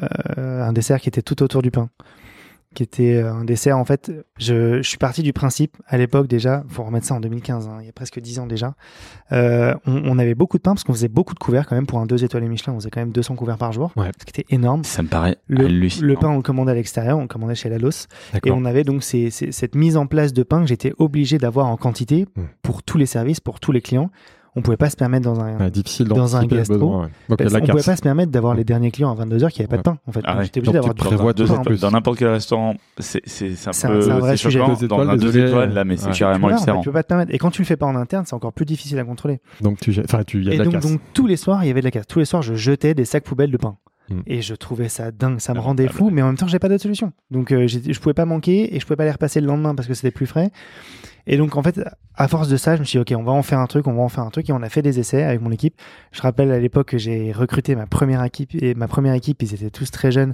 C'est aujourd'hui, on parle de Pierre Chirac, Ah ouais. on Ah parle ouais. de- avec qui j'ai travaillé pendant presque dix ans maintenant, avec Thibaut Lefebvre qui était déjà là, avec Charlotte Bilcock, euh, avec Morgane Rimbaud euh, qui était mon apprenti et qui est devenue euh, euh, euh, championne de France de dessert à l'assiette aussi. Enfin, bref, j'avais déjà une petite équipe comme ça de 5-6 personnes. Dis qui donc, pendant longtemps. Attends, quelle écurie? Ah ouais, ouais, mais c'était des gamins qui sortaient de l'école, qui étaient inconnus au bataillon, que personne. Enfin, c'était, j'étais leur premier poste, c'était chez moi. Ouais, mais t'as eu du pif. Ou alors ils ont de Ouais, la chance, ou il y a eu. de euh, talent. Ouais. Ouais, C'est pas, hallucinant, parce que tous ensemble, là, vous êtes, vous êtes retrouvés. Ouais, ouais, ouais. Donc c'était vraiment cool. J'avais une bonne équipe et donc on, on s'est vraiment fait mal tous ensemble. On a bossé et eux presque plus que moi encore, j'en sais rien. Mais, mais bref, et tout ça. Donc on a fait beaucoup d'essais. On a fait ce dessert autour du pain et en fait ce pain, du coup, on a fini par le couper, le mettre en morceaux, le toaster très fort pour faire pour avoir une espèce, une espèce d'odeur de pain grillé. Mm. On en a fait une glace Ah, c'est une glace. et ouais, donc c'est c'était une glace au pain Au grillé. pain grillé, ouais. Au Et pain on a grillé, fait ouais. 100 un dessert 100% pain avec un pain perdu dans le fond, Génial. une tuile au pain, une glace au pain grillé euh, et ensuite une espèce de grosse euh, un voile de tourte de pain comme ça hyper joli posé dessus très délicat. Bref, c'était un premier dessert 100% pain. Et et Euh, 100% pain de la veille ou de l'avant-veille. en fait. Exactement. C'est ça le ouais. C'était- plus. Donc, C'était déjà de l'upcycling en fait à l'époque. Ouais. Donc on découvre la On- dimension euh, évidente aujourd'hui, mais que tu avais Ouais. déjà à l'époque euh, du chef euh, engagé. C'est Ouais. bien. En tout cas, c'était un- une première piste pour moi. Ouais. Et là, tes clients, comme ils, réag- ils réagissent, si tu leur dis, enfin, quand tu leur disais au Taïwan, ben, on a valorisé le pain d'hier, le pain que vous n'avez pas bouffé hier, ben, on vous le reçoit aujourd'hui en dessert. Ouais. Bah, vous écoute, franchement, contrairement à ce que j'avais imaginé dans cette adresse plutôt euh, traditionnelle, ça a été très très bien reçu. Génial. Et surtout, c'était un dessert gourmand. Gourmand. Ouais, C'était voilà. un pain perdu, c'était vanille, mais en fait, vanille, voilà. c'était C'est- Et c'est Donc- accessible. Donc, ça marchait c'est bon. Une accessible crème dans l'esprit des gens, et voilà. tout et tout. Ouais. Donc euh, ouais, c'est un dessert que je garde bien en tête de cette époque-là. Bravo. Et ça, les- les- l'équipe, euh, même la direction, a dû apprécier. Ouais, ouais, c'était euh, très bien. Non, c'était cool. On réutilise de la matière, c'est bien pour, euh, pour la planète, entre guillemets, mais aussi pour les économies de l'établissement. Donc c'est cool. On accélère un peu parce qu'on a tellement de questions sur la sur l'actualité. Euh, Fauchon, comment Ah ouais, ça arrive? Ouais, Parce que c'est quand même, je, je pense, enfin, si je peux me permettre, quand on pense à toi, c'est un nom qu'on va. un- François Dubinet, on pense généralement à Fauchon. Ouais, bien sûr, bien sûr, évidemment. Comment Ah. ça se passe? Alors comment ça se passe? Je quitte Taïwan euh, parce que je préparais un concours. On n'en a pas Ah. encore parlé, mais j'ai Ah, passé pas mal de concours que j'ai toujours perdus. Donc je, je suis vraiment pas fait pour ça. savais pas. Mais, ça, euh, quel, mais quel écoute, concours les, euh, les- bah écoute, quand j'étais au Crayon et chez Christophe, euh, j'ai fait deux fois de suite le championnat de France du dessert, qui est un concours que j'adore, Ouais. du dessert assiette, pardon, avec Jean-Patrick Blin. Euh, j'ai été deux fois deuxième, j'ai jamais Ah, gagné. Euh, et la deuxième fois, j'ai perdu C'est bien déjà, mais c'est la mauvaise place. Donc on la. C'est on le leader, pas le leader de la pâtisserie. Et la deuxième fois, j'ai perdu Bon, contre Maxence. Barbeau. Non, on va pas mettre ça en titre. Non, non, François non. Non, non, le non. leader de la pâtisserie. Et donc, euh, donc ouais, perdu deux fois, euh, deux fois au championnat de France Ouais. de dessert. Ensuite, et en fait, tout ça pour dire que du coup, j'ai quitté le Taïwan parce que je voulais me concentrer sur le Charles Proust à l'époque, qui est un concours durant le salon de chocolat dans lequel il faut présenter une pièce artistique euh, Ah. moitié chocolat moitié sucre et donc euh, je me suis donc j'ai préparé pendant l'été ça et puis après je suis parti je sais plus en septembre pour, pour avoir six semaines pour faire que ça euh, j'ai perdu là aussi j'ai eu la troisième place tout ça pour dire que donc du coup j'ai eu cette année de transition où je vais revenir sur un truc qui a été très important et très décisif aussi pour moi dans, dans le reste de mon parcours c'est qu'à l'époque du Taïwan du coup je faisais que du dessert de restaurant. Que du dessert à l'assiette et j'ai eu euh, la chance euh, incroyable d'avoir été contacté par l'école Valrhona et par Ouais. Thierry Bridron qui est quelqu'un de très important pour moi, quelqu'un que j'adore, euh, qui a toujours été là pour me soutenir. Et donc, il m'appelle en me disant, écoute François, on a très peu de, de formation de dessert de restaurant. Les deux seules personnes qui nous font ça, c'est Claire Hetzler Ouais. et Camille Le Sec à l'époque. Euh, et Camille, il vient de s'installer euh, en Alsace, donc ça devient plus difficile Moins de dispo, et tout. Donc, est-ce que tu voudrais euh, dispenser des formations de dessert de restaurant? Et en fait, ça a été très important pour moi parce Ouais. que c'est la première personne, la première société Valrhona à m'avoir fait confiance et à enfin, pas à m'embaucher, mais à me prendre en tant que formateur sur trois jours à Tain-l'Hermitage, Ouais, alors pour comprendre l'émission, ça consiste en quoi exactement? À, à donner des démos en fait à des Pour faire des professionnels. démos pour des Faire- professionnels, Pour des professionnels, pour apprendre à des à professionnels. utiliser dans de bonnes conditions les couvertures et les chocolats Valorna, c'est ça Exactement, dans, en sens très large, mais ensuite il y a des formations de tout, quoi. Ouais. Enfin, euh, de pâtisserie, même maintenant de pâtisserie vegan, saine, healthy, euh, de la chocolaterie. Enfin, vraiment, c'est la formation. Valrhona qui les dispense pour des- ses clients ou c'est Ou des clients les- externes. Ok, C'est vraiment la formation professionnelle euh, qui est, qui est euh, hyper quali. Et c'est des cours qui sont donnés au siège à Tain-l'Hermitage ou ça peut être euh, Il y en a un peu partout maintenant. Ils ont quatre écoles dans le monde. Ça, je crois que c'est quelque chose que tu continues de faire. On y Ouais. reviendra après. ouais. Donc, Mais- en effet une étape importante et ça nous amène à Fauchon. C'est ça, exactement. Attends, J'ai mon fil conducteur. Euh, je sais, je sais, je sais. Mais donc, euh, donc ils m'ont fait confiance. Tout ça pour dire que cette année-là, j'étais en transition, je faisais un peu de démo comme ça, un peu de trucs, et je, j'allais dire ça parce qu'en fait, j'étais en démo à Hong Kong pour Valrhona. Ah oui, ça Quand j'ai- t'emmène là-bas, ouais, d'accord. ouais. Quand, quand j'ai appris que Patrick Payet, mon prédécesseur chez Fauchon, partait, Ouais. j'ai vu, je sais plus, un post sur LinkedIn ou sur, enfin, je sais pas si euh, sur Insta, je sais plus ce que c'était. Bref, euh, je connaissais Patrick un peu comme ça. Je lui ai envoyé un texto en disant, je viens de voir le truc euh, sur Fauchon euh, pour ton poste. Est-ce, que tu sais s'il y a déjà quelqu'un derrière Donc, oui, il était Euh, chef il est- pâtissier il est chef de la maison. euh, Pâtissier, c'était mon prédécesseur, ouais. Et donc je lui ai dit, est-ce que tu sais s'il y a quelqu'un? Et il m'a répondu du tac au tac, euh, oui, il y a déjà beaucoup de monde sur le, euh, sur le poste. Mais vas-y, postule, donne-moi ton CV et je le ferai passer. Cool. Et donc, euh, ce que j'avais pas du tout envisagé avant, bah écoute, j'ai fait un CV très rapidement. J'étais en démo à Hong Kong, je me suis sorti un CV très rapidement, Sur je lui ai envoyé. c'est ça. Ouais, ouais, et, et, et voilà. Et en fait, pour revenir à ça, j'avais deux gros objectifs. C'était de fêter mes 20 ans à New York et de, de j'avais vraiment en tête de, de- d'être à la tête d'une grosse maison parisienne avant mes 30 ans. Ah ouais, mais ça, tu me l'avais pas dit tout à l'heure quand je t'ai posé la question a sur l'ambition. objectif qu'on Voilà. Il y a un autre objectif qu'on doit connaître qui va apparaître plus tard ou Il pas encore il y en a un autre qui arrive pour, pour mes 40 ans. ouais. Oh, fort, yes. t'es fort. Sachant gros, que tu as- gros teaser. euh, Sachant que tu as Mesdames 35 et ans. messieurs, écoutez C'est ça. l'épisode jusqu'au bout. C'est ça. On saura ce qui se passera pour lui dans 5 ans. Mais euh, non, mais voilà, donc ça a été très Donc, fort pour moi. Ouais, vas-y. Et pardon. donc du coup, hop, je postule. Le mec accélère Il y a- là. il y Il y a tellement de il a eu- trucs après passer. Non, non, mais il il y a eu beaucoup d'entretiens. Euh, et puis voilà, hop, euh, je suis euh, sélectionné parmi, parmi d'autres euh, pour prendre la tête de la création euh, de la Maison Fauchon. Euh, le... Et j'ai commencé le 24 juillet 2017, pour être très, très précis. Dans quel état d'esprit tu es quand tu rentres chez Fauchon et que tu du coup marches sur les pas de tous ces grands pâtissiers? Notamment. Le plus illustre, je crois, euh, d'entre vous, monsieur- Pierre Hermé. Monsieur Pierre Hermé. Qu'est-ce que ça fait Euh, justement de marcher sur ben, les pas de Pierre Hermé? En fait, c'était fou parce que déjà, moi, j'y croyais pas. En fait, je me souviendrai toute ma vie du jour où euh, mon futur N plus 1 m'appelle en me disant Salut François, c'est toi qu'on a sélectionné, c'est bon. Après euh, deux mois d'entretien, euh, c'est toi. Ouais. J'ai raccroché, je me souviens avoir halluciné en me disant Ok, ok, ça c'est un Chef vrai step dans ma de chef pâtissier de la maison quoi. Fauchon que je regardais euh, dix ans plus tôt avec des yeux de fou. C'était Mm. Christophe Adam à l'époque quand Ouais, j'ai commencé ouais. le métier. Et c'était pour moi au-dessus de tout. Ça avait formé toute la génération qu'on connaît, toutes les Mhm. plus grosses brigades du monde et tout ça. Et donc c'était un sentiment de, de, de fou à la fois d'accomplissement cer- d'un certain côté, mais en même temps d'une euh, pression. Mais ouais. Ah, je me suis dit putain, là va falloir euh, va falloir y aller. Là, Là encore, il va voilà, dire, on- et là j'ai bossé comme jamais. Là, oui, voilà, exactement. En vrai, t'as bossé toute ta vie, Ouais. tant mieux, hein, c'est bien, il n'y a pas de secret. hein. Non mais là je me suis dit bah, là va falloir bosser parce que je vais être euh, je vais être vraiment attendu au tournant, je vais être euh, regardé. J'avais ouais. j'avais conscience du de, de l'impact. Moi je suivais depuis longtemps euh, les créations de la maison Fauchon. Ouais. et des différents chefs qui passaient. Mhm. Et donc là, je me suis dit, ok, c'est à mon tour de, de montrer ce que je vaux. Mhm. Et je l'ai vraiment pris comme ça, à bras le, à bras le corps. Ouais, t'arrives dans quel contexte à ce moment-là? Comment va la maison? Enfin, comment va la maison C'est un peu con comme question, mais oui, c'est ça. C'est plutôt dynamique au contraire, euh, il y a des gros challenges de. Enfin, quelle est la feuille de route qu'on te donne? Ouais. et quel est le contexte? Alors, le contexte, euh, Patrick était déjà parti depuis un mois. Euh, je le remercie, c'est quand même grâce à lui en partie que, que, que, que je suis passé euh, comme ça. Il libère la place. il, est- il était parti depuis un mois déjà, donc il n'y avait plus de chef. Donc la maison, ça, ça commençait, on sentait que ça commençait à être compliqué. Mm. Euh, il fallait reprendre tout ça, je pense, d'une main de fer. Il y avait Mm. vraiment beaucoup de choses à, à changer et il fallait mettre la maison dans le.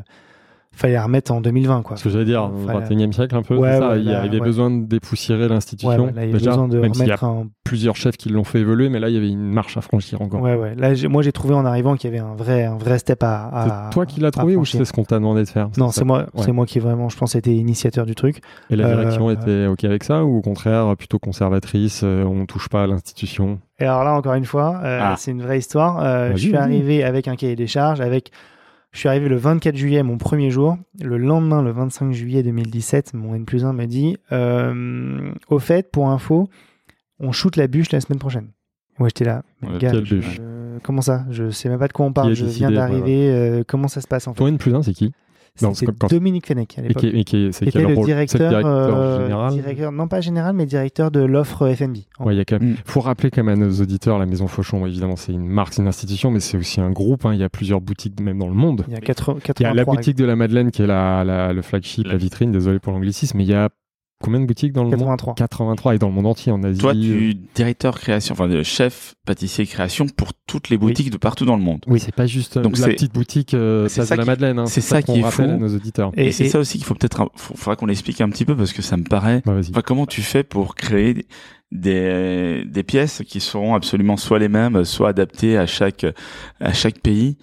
Qu'est-ce qu'on t'impose, encore une fois, ou qu'est-ce qu'on te dit? Est-ce qu'on te dit, bah, tiens, il faut que tu déclines tout ça pour tous les pays, ou est-ce qu'il faut euh, une seule recette, encore une fois, pour tous les, toutes les boutiques? Comment?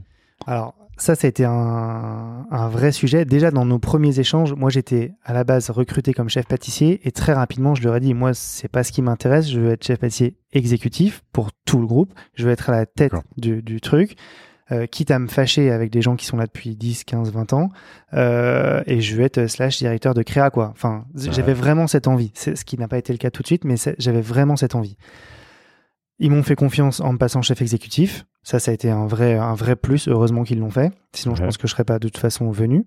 Euh, mais je rappelle que j'avais même pas 30 ans et que pour moi, Mhm. c'était un challenge de malade. Mhm. Enfin, c'était 80 boutiques dans le monde, Ouais. des chefs à gérer dans tous les sens, Mhm. qui sont, qui étaient là depuis des dizaines d'années, pour certains. Qui se disent qui c'est ce Euh, con là qui va Exactement. nous Qui a même pas métier. 30 piges et qui vient nous faire chier. Et tout Gros ça en sujet à Paris. mana- Gros sujet management, oui. Ouais, ouais, ouais. Mais t'aimes Et- ça Mais, mais j'aime ça. Ouais. Et puis surtout, en fait, j'ai un, je pense un tel investissement dans mes jobs que je voyais pas le truc à moitié. En fait, c'est soit, soit tu me fais confiance, tu me laisses carte blanche, Ouais.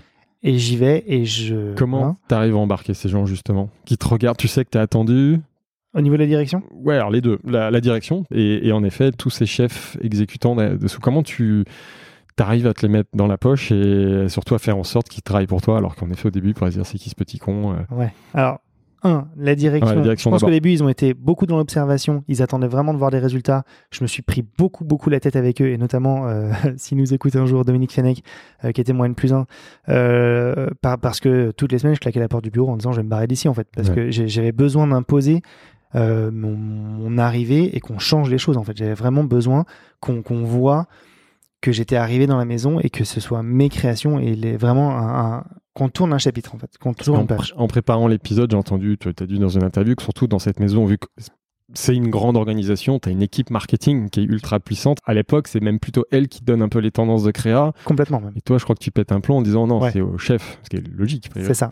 Sauf qu'à l'époque, Comment on- ça se passe ça, Cette on- friction avec l'équipe marketing? Ah bah à l'époque c'est simple, la directrice marketing elle te disait bah voilà tu vas faire tel gâteau, le dessin il est là, presque la recette elle est là, tu vas mettre la framboise comme ça, Donc ça, ça, et marche. comme cette année le thème c'est étoile, bah tu vas mettre une étoile dessus en chocolat et puis ça va bien se passer quoi. ça, ça marche pas. Quoi. La, la carte blanche. Sauf que, là, Tu lui là- dis quoi? sauf que là, oh bah, j'ai bah, j'ai- clairement pété un câble. hein. Ouais. Donc, euh, et, donc, et en réunion de direction, j'ai souvent claqué la porte en disant en fait C'est ça. sans moi, pas de Et problème, mais sans moi. Et t'as obtenu gain de cause.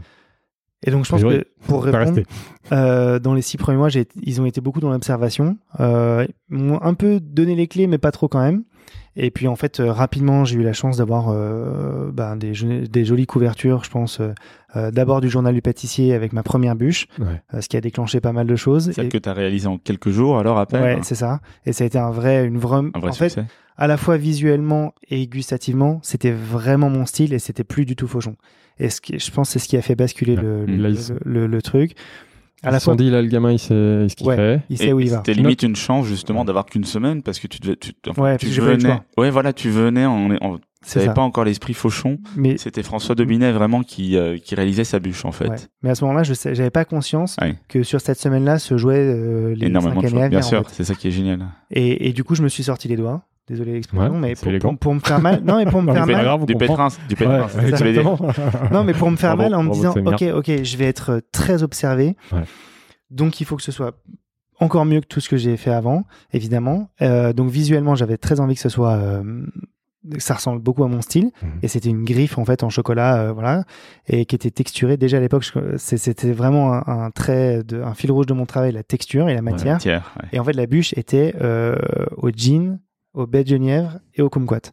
Donc pour Fauchon qui était un peu aux antipodes de- du truc quoi. Donc là, tu pousses un peu les limites, mais ça Ouais. marche, comme tu le dis, on y reviendra après. Le rôle de l'image, c'est que c'est bien accueilli d'abord par la presse, Ouais, et j'imagine après par le public, qui Ouais, valide exactement. le fait que c'est bon, que c'est intéressant. Donc Mm. ça, ça rassure la direction. Ouais. Et ensuite donc j'ai eu Et foot après, les- pâtisserie et, et donc Ouais. la presse qui est enchaînée. Donc journal du pâtissier, foot pâtisserie et puis le reste de la presse. Ouais. Et donc ça, ça a déclenché beaucoup de choses parce qu'après ils m'ont dit ok, voilà. Tu, tu connais ton sujet, fait Tiens, les confiance. clés de la Ok, maison. c'est bon. Et après, ça ruisselle, les équipes, euh, les chefs, c'était la deuxième partie de ma question, les exécutants dans les différentes Alors, je sais pas trop comment ça marche. Ouais. Il y a un seul labo. En non, fait- comment ça en fait, marche à ouais. Paris, il y avait un labo. Ouais.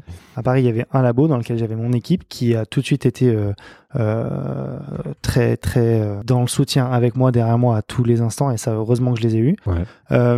Et puis ensuite, il y a, à l'in- à l'international, il y a des chefs de zone en fait, un chef Asie, un chef Japon. Y a, il y a un labo, j'imagine, Et c'est eux en fait qu'on fait venir plusieurs fois par an en France pour les former et qu'eux rentrent au pays pour les for- pour former Et leurs eux, équipes. t'arrives à les embarquer. Ils, ils épousent la patte François de Binet. Comment, comment Fauchon. tu arrives justement à faire adhérer à ta cause? Comment tu arrives chez Fauchon, tu dis bah, les équipes m'ont suivi. Avec du recul, est-ce que tu arriverais à dire tiens, voilà ce qu'ils ont apprécié? Ou alors je pense que c'est ça ou on te l'a dit?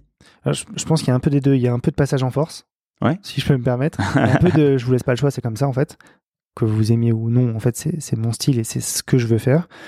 Et il y a aussi un peu euh, un côté, je pense, euh, euh, bienveillance que j'ai amené naturellement en disant on- c'est pas voilà, c'est ça et fermez votre gueule, mais c'est juste on va le faire ensemble parce que je pense que ma vision de la pâtisserie, c'est ça pour l'avenir. Ouais. Et on va faire ça et ce sera comme ça et ça va bien se passer. Ouais. Et, et voilà. Au bout de combien de temps tu, tu fais tes preuves et t'es dans tes petits chaussons chez... ça, ça prend combien de temps cette période de transition? Ah, ça a pris, euh, je pense, une bonne année. Une bonne année. que, que je me sente à l'aise dans mon rôle, que je me sente à l'aise à parler dans la presse, que j'étais bien euh, avec mon équipe à tous les niveaux, et euh, en amont et en aval, euh, que je me sente aussi en confiance avec la direction qui m'ont les- vraiment laissé, je, je le redis et je le dis à chaque fois, je les remercie parce que sans eux, Ouais. s'ils m'avaient pas laissé faire un peu toutes mes folies, je serais pas arrivé là. Ouais. Et donc pendant cinq ans, ça a été une très belle aventure. J'en garde Ouais. que des super Donc souvenirs. ça a duré 5 ans. Ton, ton meilleur souvenir chez Fauchon? Et ta plus grande folie aussi, du coup, on aimerait savoir après. Euh, mon meilleur souvenir, je dirais, euh, je dirais, je pense le, le travail d'équipe, parce que j'ai appris que à ce moment-là, encore plus qu'avant, que que sans l'équipe, j'étais pas capable de grand chose, Ouais. que j'avais des gens sur lesquels je pouvais vraiment m'appuyer, sur qui je pouvais compter, mais comme je disais, euh, à la fois dans mon équipe qui était qui, qui était là pour moi, pour travailler pour moi, mais aussi dans euh, l'équipe euh, communication, marketing et tout. Et c'était des gens sur qui, vraiment qui je pouvais compter et on construisait les choses ensemble. Et ça, c'est quelque chose que je n'avais pas connu avant. Ouais. Je pense que c'est mon plus beau souvenir. Euh, je pense à tous les moments d'échange que j'ai eu avec Justine Clark, qui était à l'époque euh, la responsable de communication chez Fauchon, Ouais. qui est devenue une amie, qui est maintenant au Plaza Athénée et qui, euh, qui, avec qui on a construit énormément de choses. Ouais. Euh, avec Sarah Boutaleb aussi. Je repense à des gens comme ça, avec qui on a, on a passé euh, des, des, des heures et des heures à bosser, mais en, en vraie confiance. Et, et ça, c'était un truc nouveau pour moi. Ouais. Et, Et, ta, pardon, ta pour- plus grande folie alors? Et la plus grande folie pour faire court, je vais essayer de, de ralentir un peu, enfin de raccourcir un peu. Euh, je dirais, toutes les bûches signatures ont été quelque part un peu folles. Ouais. La première, elle a été, euh, je m'en souviens, comme c'était hier, Gin, je le disais, gin et Ouais. de genièvre. Euh, la deuxième, elle était à betterave, Ah ouais. euh, betterave et vanille. Euh, Ouais. Et euh, il y a eu la troisième, la quatrième, et il y en a eu une euh, que j'ai appelée incandescence et qui euh, était en forme de, on va dire, c'était comme un anneau, euh, comme une souche de bois un peu taillée au, au- au couteau ou à la tronçonneuse, et puis dans lequel il y avait un, un- une, une sphère en sucre soufflé euh, qui a été aussi dans les débuts de, mes, mes- de, de- de ce que j'aimais de la transformation de la matière. Ouais. Donc dans chaque bûche, on soufflait une sphère en verre en sucre soufflé, pardon, Ouais. qu'on ajourait et dans laquelle on mettait un- une bougie scintillante.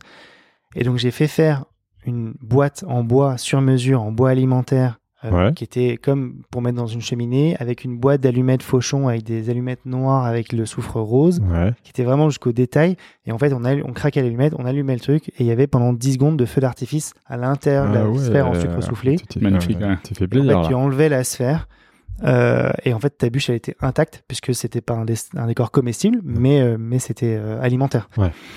Et donc ça, ça a fait euh, aussi rapidement euh, pas mal de choses. Chez, sur, on a eu des gros articles fait- sur Vogue. Ça a fait parler ça. parce que ultra créatif. Ouais. et- Voilà, donc une, une folie parce que la folie parce que du coup c'était au moment de Noël. Donc quand tu prévois ça un an en amont, Ouais. c'est marrant quand t'en fais deux, mais quand le 23 décembre t'en fais 250, Ouais. c'est beaucoup moins marrant. Ouais. Quelle empreinte tu laisses à, chez Fauchon, même aujourd'hui? Comment t'as marqué l'histoire, euh, selon toi, Fauchon? Comme tous ces chefs pâtissiers qui ont marqué. Euh, je dirais ouais, euh, enfin, je dirais Pas avec, facile, beaucoup, hein. avec beaucoup d'humilité, je dirais juste avoir remis un peu, euh, pas l'église au milieu du village, mais re- ren- rendre un peu à Fauchon ses lettres de noblesse en disant voilà c'est ça Fauchon au 21e siècle. Ouais. Voilà ce qu'on fait comme style de pâtisserie. On a une pâtisserie qui est osée, qui est audacieuse, Ouais. qui sont les valeurs de la maison et qu'il fallait vraiment remettre au goût du jour. Et voilà, c'est un peu ce qui m'a, ce que j'ai essayé de faire. Ok, très clair. Pourquoi est-ce que tu quittes Fauchon en, alors, je crois, octobre 2021, c'est ça? C'est ça, exactement. Ouais, tu m'as repris sur les dates. Non, non, bah écoute, euh, plein de choses entre temps. Cin- Cinq, très belles années chez Fauchon, gros travail d'équipe, gros travail de création. Puis le Covid est passé par là. Ouais. Gros, grosse euh, souffrance pour, euh, pour Fauchon. On a fermé le magasin, le flagship euh, à Madeleine. Donc, remise en question un peu de tout. Gros licenciement économique aussi. Mm. Mon équipe est passée de 25 pâtissiers à 5. Ouais. Donc, il y a eu, l'hôtel, l'ouverture de l'hôtel Ouais. Fauchon en 2018 euh, en parallèle. Mais bon, bref. Donc, grosse, grosse remise en question. Et puis, euh, 5 ans. C'est un cycle. Ouais. C'est un cycle. Je pense qu'il était temps pour moi de passer à autre chose. J'en avais très envie. 50, oui, c'est pas mal. Hein. Euh, et puis, il y a eu un, je pense, un des trucs les plus importants de ma vie. Il y a eu la naissance de ma première fille Ouais. euh, et l'envie de changer de rythme de travail, de rentrer dans un cycle nouveau de création et de d'être à mon compte, quoi. Bah, c'est parfait. C'est parfait parce qu'il y a une transition qui arrive aussi pour changer un peu le rythme. Euh, on a des petits cadeaux, on a des surprises pour toi. Tiens, encore un autre. euh, Alors, l'emballage est un peu euh, écolo, réutilisable, hein, un peu comme les furo... Quoi? Pourquoi, pourquoi faire des cadeaux comme ça? Euh, Parce que c'est la patte, la de Samir. Depuis quelques épisodes, on offre des cadeaux à, à nos invités. Ouais, pour apporter aussi la suite. Donc là, tu déballes. Bon, il y a, voilà. Alors, tu peux expliquer ça. on n'en a pas parlé finalement encore. C'est vrai, c'est On vrai. n'en a pas parlé. On- Tu l'as mentionné. On l'a, on l'a suggéré au début, Merci mais on l'a beaucoup. pas. Donc, tu- je te laisse décrire ce que tu as sous les yeux maintenant, François, pour nos auditeurs. Alors, euh, je sais pas si je dois le montrer Tu à peux la le montrer caméra. à la caméra aussi Alors, pour euh, ceux qui ont la chance de regarder. C'est un La kit euh, d'éruption volcanique à faire soi-même, un DIY. Euh, voilà. Alors, Samir, pourquoi ce choix? Pourquoi? Parce que François, on sait qu'il est passionné par les volcans. J'entends souvent cette phrase, mais je ne sais pas pourquoi tu es passionné par les volcans déjà, tout simplement. Que tu dis, tu- comme tu as dit en début d'interview, si tu aurais bien aimé être volcano- euh, vulcanologue ou volcanologue, je crois que Ouais. les deux se disent. Ouais, les deux se disent. ouais. Et pourquoi les volcans alors, excuse-moi? Alors, je dirais une réponse toute simple, toute bête euh, le feu. J'adore l'énergie du feu. C'est un truc qui me passionne. J'adore ça. Vraiment, c'est c'est presque une, pas une obsession, mais c'est vraiment une énergie qui. J'ai- on en revient, on y reviendra, mais en travaillant avec euh, un souffleur de verre qui s'appelle Jérémy, euh, je me suis rendu compte. euh, on a une amie en commun qui s'appelle Géraldine Hmm. Martins, pour ne pas la citer, que, que j'adore, qui est une amie depuis 10 ans et avec qui on a travaillé beaucoup, et notamment sur mon livre. Et donc, quand on a shooté Jérémy, moi, c'était une énergie qui me qui m'excitait, le feu, vraiment d'être si proche d'une source de chaleur. Et Jérémy et Géraldine, au contraire, ça, la, ça, ça lui puisait énormément d'énergie. Et je me suis rendu compte aussi que cette énergie du feu, on n'est pas tous euh, Égaux. on n'est pas tous égaux Ouais. face à ça. Ouais. Il y a des gens, il y a des gens qui sont plutôt dans Toi, elle te l'eau. nourrit, elle t'inspire. Moi, j'adore Ouais. ça. Donc, euh, je sais pas si D'où c'est la bûche, lié, hein, vous, aurez, vous aurez noté la dernière bûche Ouais, au ouais. cochon, incand- incandescence euh, Qui se Ouais, rapproche ouais, ouais. un sur peu le feu. Et puis après, je suis, ouais, je suis à fond euh, bélier, c'est planète Mars, c'est planète de feu. Ah, t'es un fonceur euh, alors. ouais. Dragon, euh, signe chinois. Enfin, c'est c'est un vrai truc chez moi, quoi. Le feu, euh, Donc là, on va passer à la, à la partie volcanique de l'interview. ça marche. je je t'explique ce que c'est. Comme j'ai dit en début, euh, en début d'épisode, t'es quelqu'un de sincèrement extrêmement apprécié dans, dans la profession. Euh, chaque fois, enfin que voilà, chaque fois que je parle de toi, chaque fois les retours sont euh, sont dithyrambiques. Et moi, j'aimerais bien voir un peu la face cachée. Donc, je vais te poser des questions. euh, ce côté, euh, j'ai dit, euh, qui- j'ai envie que ça explose, que les réponses euh, fusent, un peu comme du magma. Donc, euh, donc voilà. Donc, je vais te poser des questions un peu moins attendues. Euh, donc, par exemple, une phrase qu'il faut jamais te dire. C'est pas possible. Ça, ça te rend fou. Génial. Ah ouais. Ouais. Si, si tu me dis c'est pas possible, bah, c'est sûr que je vais me Là, donner à 400% pour que ça Ouais. marche. Ouais. Ça, c'est sûr. Un produit que tu détestes vraiment. Le fromage de chèvre. Oh. Ouais, je réponds en spontané. Ah, mais c'est Très bien. le but. Il faut, c'est l'idée. Euh, une pratique courante en pâtisserie qui t'horripile. Euh, le manque de respect. Ah ouais, tu vois, c'est génial. Ouais. Je pensais pas à ça, mais Dans les équipes, ouais. c'est- ouais, trop bien. Ouais. Euh, quelle est ta dernière mauvaise pensée Euh, je sais pas, Indiscret, hein. J'ai certainement insulté quelqu'un euh, en, euh, en- en- en conduisant. Je suis en deux roues et du Bon, coup, c'est possible que j'ai insulté un vélo. euh. Bonne réponse. On, on t'ima- on t'ima- c'est vrai, comme dit Samy, on t'imagine pas en train de t'énerver, mais ouais. Ouais. Euh, Je suis très impulsif. Ah, c'est ouais. c'est caché, c'est pour ça. Tu, le contrôles bien. Tu le contrôles bien. Euh, le commentaire le plus blessant qu'on ait pu te faire? Ah, ça devait être, je pense, euh, concernant, euh, concernant ce que je fais. Si, ouais, euh, quelqu'un qui n'a pas aimé euh, euh, peut-être un dessert que j'ai fait, euh, faudrait que je réfléchisse, mais je, ouais, c'est pas que j'ai du mal à accepter la critique, mais je, je donne euh, 400% dans ce que je fais et beaucoup d'amour. Et je dis d'ailleurs toujours que l'ingrédient principal de la pâtisserie, c'est l'amour. Il faut que ce soit fait avec générosité, comme si c'était pour euh, euh, ta famille ou pour tes proches. Et c'est ce que je me tuais à répéter à mon équipe.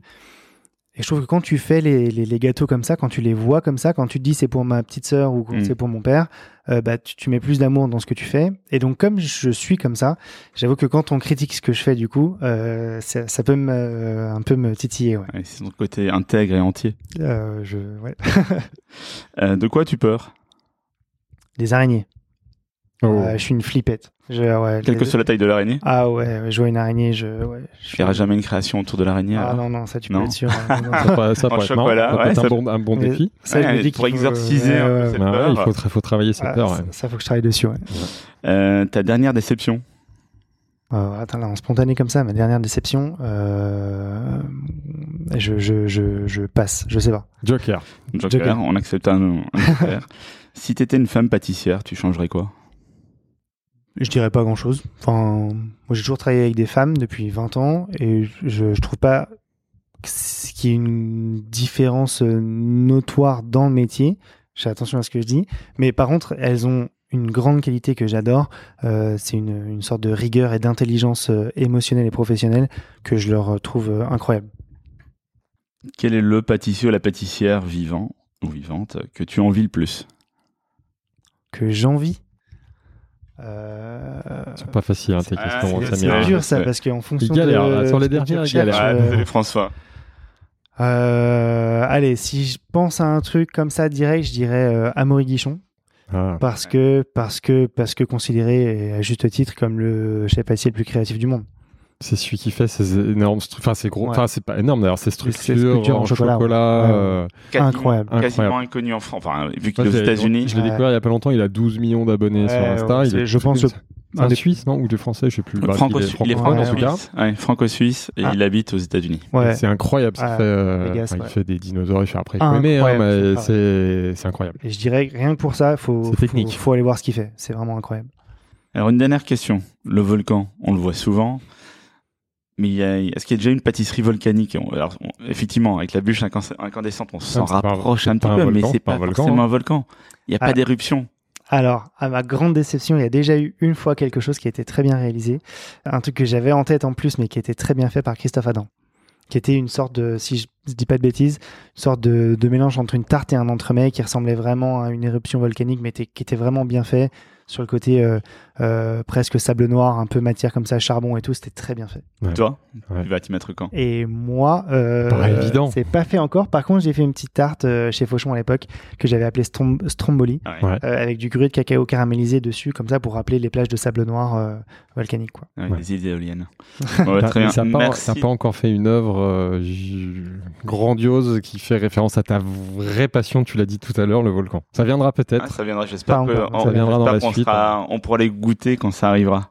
En tout cas, merci de, de t'être prêté au jeu parce que c'était pas facile, j'avoue. Ouais.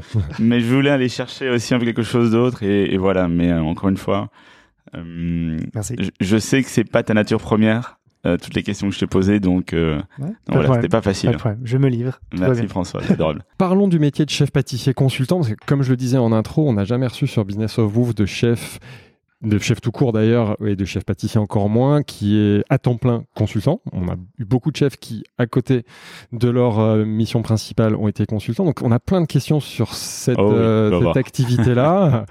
Euh, déjà, en quoi ça consiste d'être chef pâtissier consultant à temps plein? C'est-à-dire qu'aujourd'hui, tu n'es plus salarié d'une maison ou euh, d'un établissement? Complètement. Euh, alors aujourd'hui, je suis freelance depuis un peu plus de deux ans.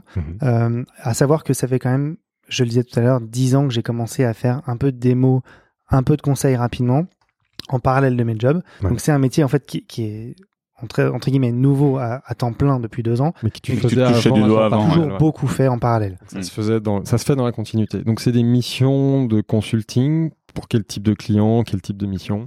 Alors aujourd'hui, je dirais que j'ai, euh, allez, peut-être 60% de mon activité, qui- allez, presque 70% de mon activité, qui sont plutôt du, du conseil en entreprise, euh, conseil privé.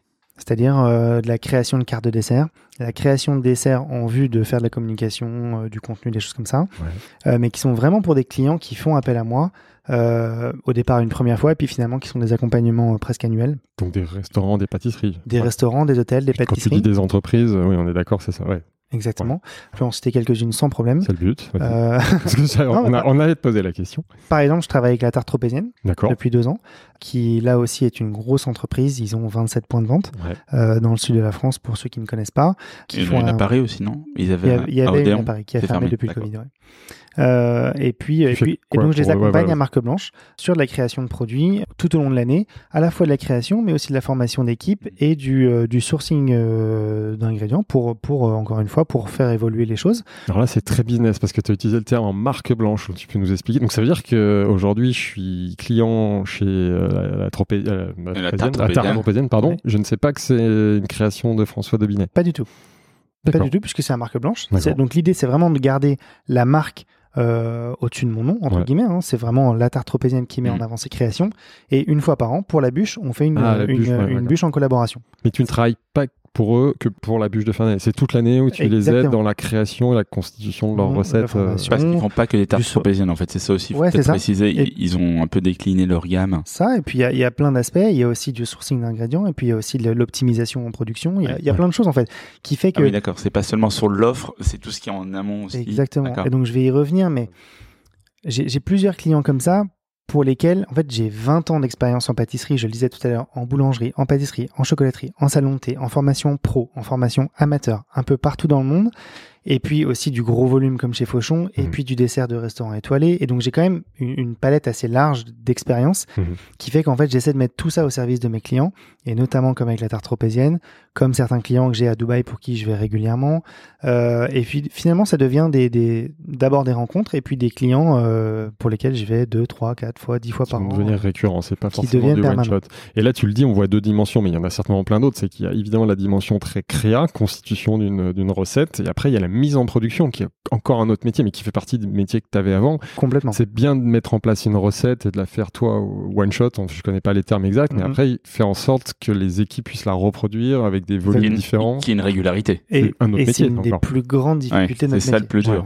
C'est hyper facile de faire un beau et bon Ouais. gâteau. Hyper Une facile. Hmm. Quand on fait 50, 500 tous les jours, qui doivent être pareils du Ouais. 1er janvier au 31 décembre, tous les jours, toute l'année, avec des équipes qui changent, avec des quand, quand tu alors c'est pas à toi Samir que je vais expliquer ça mais quand tu travailles en pâtisserie que tu fais une infusion d'épices que tu le fais dans un kilo de masse ou tu le fais dans 100 kilos de masse c'est pas du tout le même Ouais, rapport de ouais. poids d'échelle Ouais. c'est à dire que si tu mets un gramme dans un kilo tu mets pas Ouais. euh, l'équivalent dans 100 kilos Ouais. ça ne fonctionne pas de la même façon Ouais. ça se diffuse ça se diffuse pas de la même façon Repenser le process. euh, et c'est vrai pour la matière grasse, pour l'émulsion, pour tout ça. Donc en fait, ça change absolument tout. Quand tu fais un gâteau et que tu en fais 100 tous les jours, Hmm. t'as pas du... c'est un vrai un autre métier. Donc passer de cette phase de R&D Ouais, R&D, voilà. Mm. à, à la production, c'est un vrai métier à part entière. Et c'est une partie de mon activité aujourd'hui.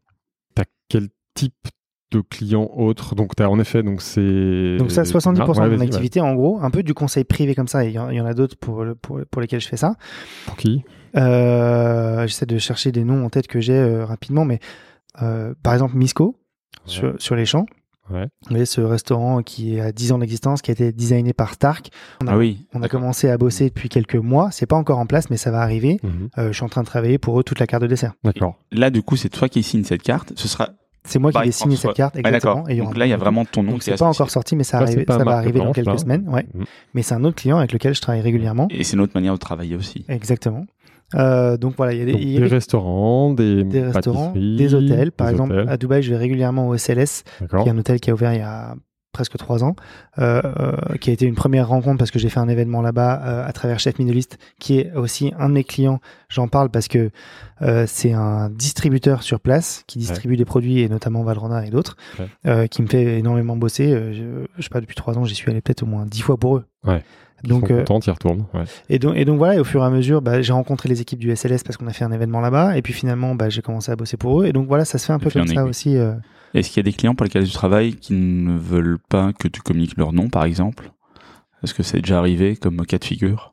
Euh, pas que je sache. Ou justement ton nom est valorisé Ouais, c'est ce que j'allais dire. ouais, c'est Plutôt en plutôt ça. général, ça, ça C'est dépend un de. plus, de- évidemment. On parlera après de l'image, mais c'est un vrai sujet. Aujourd'hui, c'est un plus d'avoir ta signature. bah, Il y a c'est- ton talent de créateur, Mhm. mais il y a- Ouais. Il y a le nom en plus qui donne une, une dimension directe. Exactement. Et c'est l'idée. C'est l'idée. Exactement. Parce qu'il y a aussi derrière de la, création de contenu, photos, vidéos. euh, Il y, a- il y a tout ce qui va avec pour les réseaux sociaux, les réseaux sociaux, pardon, et les sorties presse et tout quoi. C'est une question que j'avais prévu de te poser plus tard, mais est-ce que tu as déjà vu des où tu as des cas de figure qui sont présentés où tu as senti que le client était plus intéressé pour le côté image, collab, que par ton talent de créateur? Jusque là, je crois que c'est c'est toujours euh, 50-50. Je pense que Donc c'est- ils veulent les deux. Ça va ensemble. Ouais, ouais. Je pense, je pense Ils les patte, ils connaissent pas que ton nom. L'un n'irait pas sans l'autre, Ouais. ouais. je pense. Et, et pour finir, donc, du coup, de répondre à ta question, c'est 70% de mon activité et 30% à peu près, hein, c'est euh, plutôt de la et c'est là mon cœur de métier et ma passion, c'est vraiment de la création sur mesure. Ouais. Parce que j'adore ça et j'ai la chance d'avoir des clients euh, avec lesquels je crée des choses, euh, des pièces uniques euh, à volume très limité, qui sont vraiment pour un one shot, pour un événement très particulier. Euh, et ça, là vraiment, je m'éclate encore plus que dans le reste. Là, on est dans Euh, l'hyper créativité. Ouais, Là, t'as exactement, pas de limite. exactement.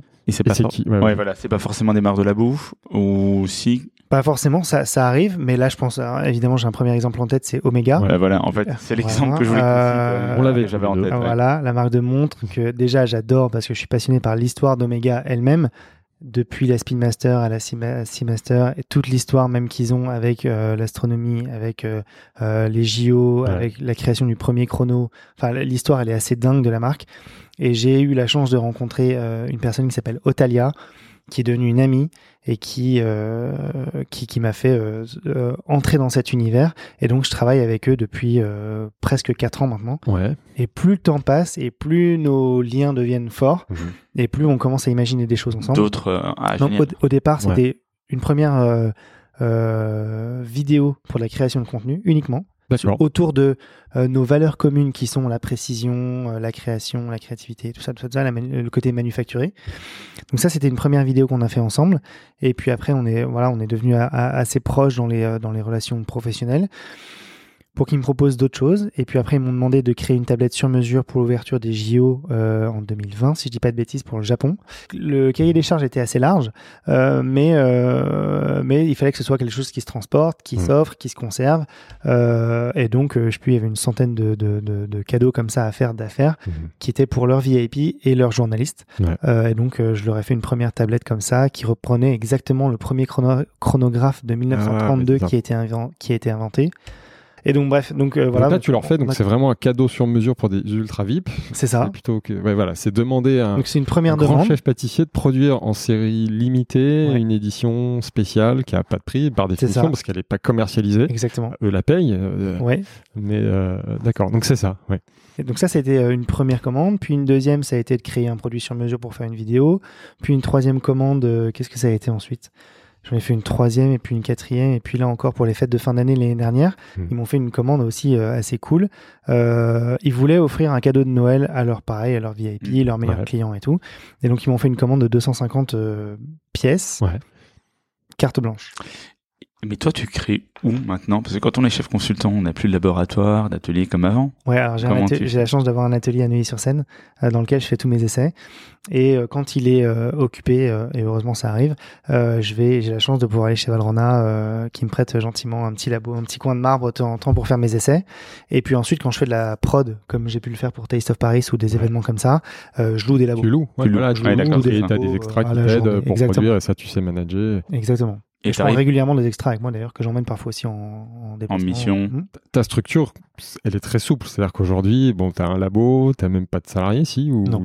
si tu t'adaptes à la demande, si t'as un projet, bim, tu prends des extras, ce qui est cool. c'est que Exactement. ouais. T'as pas tous les coûts fixes euh, de, de la C'est ça. De la de la vraie boutique, donc ça te donne beaucoup de flexibilité, puis tu t'éclates en création, tu bosses avec qui tu veux. Oui, mais en même ça. temps aussi, est-ce est-ce que toi, les extras, ce sont des extras que tu connais, que tu arrives à fidéliser en quelque sorte, même s'il n'y a pas de régularité Ou alors, y a le côté peut-être inconnu avec les extras aussi. Comment tu gères euh, ce... Alors, je, je touche du bois, mais j'ai la chance pour jusque-là d'avoir des, des, des gens avec qui j'ai travaillé depuis très longtemps, Mhm. qui me sont fidèles et à chaque fois que j'ai besoin, ils sont là au rendez-vous.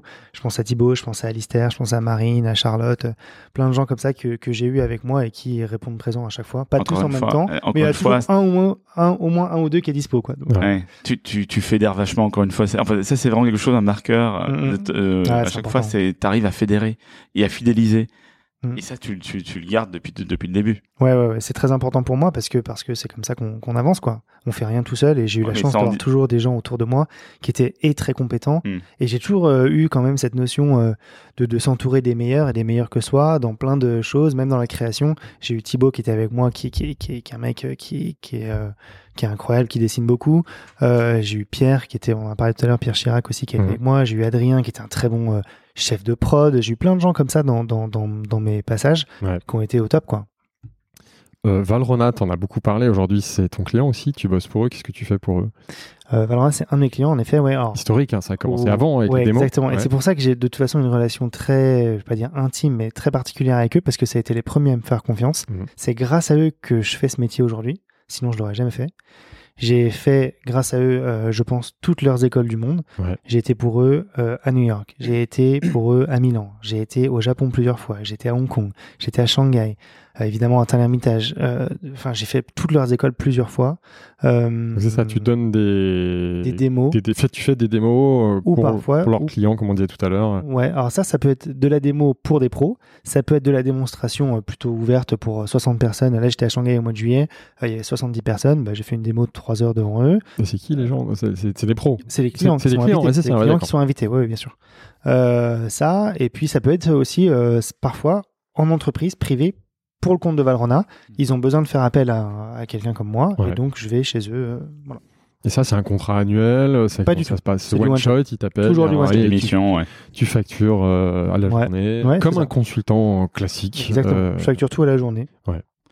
Et justement, alors toutes ces collaborations, comment est-ce que tu les choisis? Est-ce que tu as des critères? Est-ce que tu as aussi euh, des collabs que tu as refusés ou que tu refuserais parce que il y a des choses qui te plaisent pas? Euh, oui, bien sûr. Alors j'ai la, chance, encore une fois, je touche du bois, mais je, pense que c'est un fil conducteur de ce que je vais dire aujourd'hui, mais je me sens privilégié et chanceux d'exercer un métier qui me passionne, qui me permet de voyager dans le monde entier, que j'aurais jamais imaginé faire il y a 20 ans. Euh, et donc oui, j'ai la chance d'avoir des demandes de clients euh, en création sur mesure, euh, de, de, de, de- des- des choses, enfin des choses qui sont assez incroyables, dans lesquelles parfois il n'y a pas de budget. Il faut juste euh, savoir faire rêver les gens. Pas de budget Euh, au sens, il n'y a pas d'argent ou c'est- il y a nos limites sur le budget? Alors il y a les deux. Il y a les- non, non, mais il y a les deux. Ouais, pas effectivement. moi, j'ai- moi, j'ai pensé une seule chose. Il y, a, y y les deux, et ça c'est un- encore un vrai sujet. Ah, il y a vas-y, plein de choses que j'ai faites. Ça grat- m'éclate, ça, vas-y. vas-y. non, mais il y a plein de choses que j'ai faites gratuitement, euh, par simple, euh, pas pas vo- volonté et bienveillance. Je suis pas naïf non plus, Hmm. mais parce que je sentais que euh, il fallait le faire et que parfois c'est donnant donnant. Euh, Il y a un truc qui est très très fort qu'on apprend chez les compagnons dès le plus jeune âge et que moi qui, qui m'a été gravé euh, très tôt, euh, c'est heureux les généreux. Ouais. Et j'ai toujours gardé ça en tête. Tu Heureux les généreux. Et c'est, je pense, le conseil que je donne à tout le monde en général avec qui je travaille, parce qu'en fait, si tu donnes sans compter, ça te revient toujours, quoi qu'il arrive. Et, et je pense que ça, c'est un vrai, un vrai leitmotiv, c'est un vrai truc qui a guidé ma vie aussi. Ouais. À plein de reprises dans la vie, j'ai donné de mon temps et de mon énergie euh, et de mes compétences sans rien attendre en retour Mmh, ou sans ouais. facturer. Et en fait, ça me revient toujours Ça finit par payer. et notamment Omega, ça, ça, ça a démarré comme ça. On a d'abord créé du contenu, ça n'a pas été facturé, Ça pas c'était été de l'échange de visibilité. mais Et aujourd'hui, finalement, ça devient un client. voilà, récurrent qui maintenant compte aujourd'hui dans ton Exactement. PNL pour parler business. Très Mais, comme euh, Mathias comme vision des mais choses. Donner, donner, donner, Dieu vous le rendra. T'aurais pu le faire en chantant avec Claire.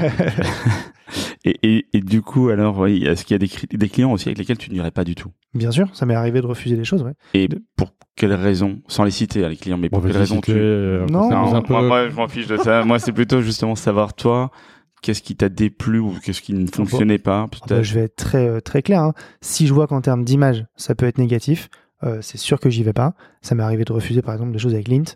Ah bah, il balance des noms, c'est bien. Non, mais c'est Ouais. pas que je les aime pas. C'est juste que C'est je- pas tes valeurs, c'est pas ce que tu veux travailler, c'est pas ce que Ouais. tu veux mettre en Et, avant. et je pense qu'ils font certainement les choses très bien et que la, la chance dans ces grosses entreprises, c'est qu'il y a des cellules de R&D et je pense qu'ils du coup ils font du sourcing, ils, ils font les choses bien. Mais c'est juste que moi, à mon titre personnel en termes d'image, je me vois pas travailler avec Omega et avec Lint. À un moment donné, faut, faut faire un choix. a un positionnement, ouais. Et Mm. donc entre le mass market et le l'ultra luxe sur mesure, je préfère me concentrer sur Ouais. ce qui m'éclate. T'as choisi. Mais mais attention, hein, euh, je, je suis un, je suis pas parfait, loin de là. Euh, et de deux, euh, perfectibles. faut, faut- puis il faut aussi bouffer. Je veux dire, Ouais, donné, euh, faut- on est faut- parfois, faut faire des choix aussi qui, qui payent et qui sont un peu moins dans, dans, dans l'image et dans ce que Mm. j'aime, mais parce qu'il faut bien vivre aussi. Enfin, Mais là, tu vas voir, on aura une autre question On a à sujet-là. voilà, une deuxième surprise, une deuxième question de quelqu'un qui ne se présente pas, que tu vas peut-être reconnaître, je pense, et sinon, on t'aidera. Au cours de ta carrière, tu as fait des collaborations exceptionnelles avec des personnalités bien éloignées de la pâtisserie, telles que des sculpteurs, des horlogers, des artistes peintres ou des joailliers. Si tu pouvais exaucer un souhait, avec qui aimerais-tu réaliser une collaboration à l'avenir?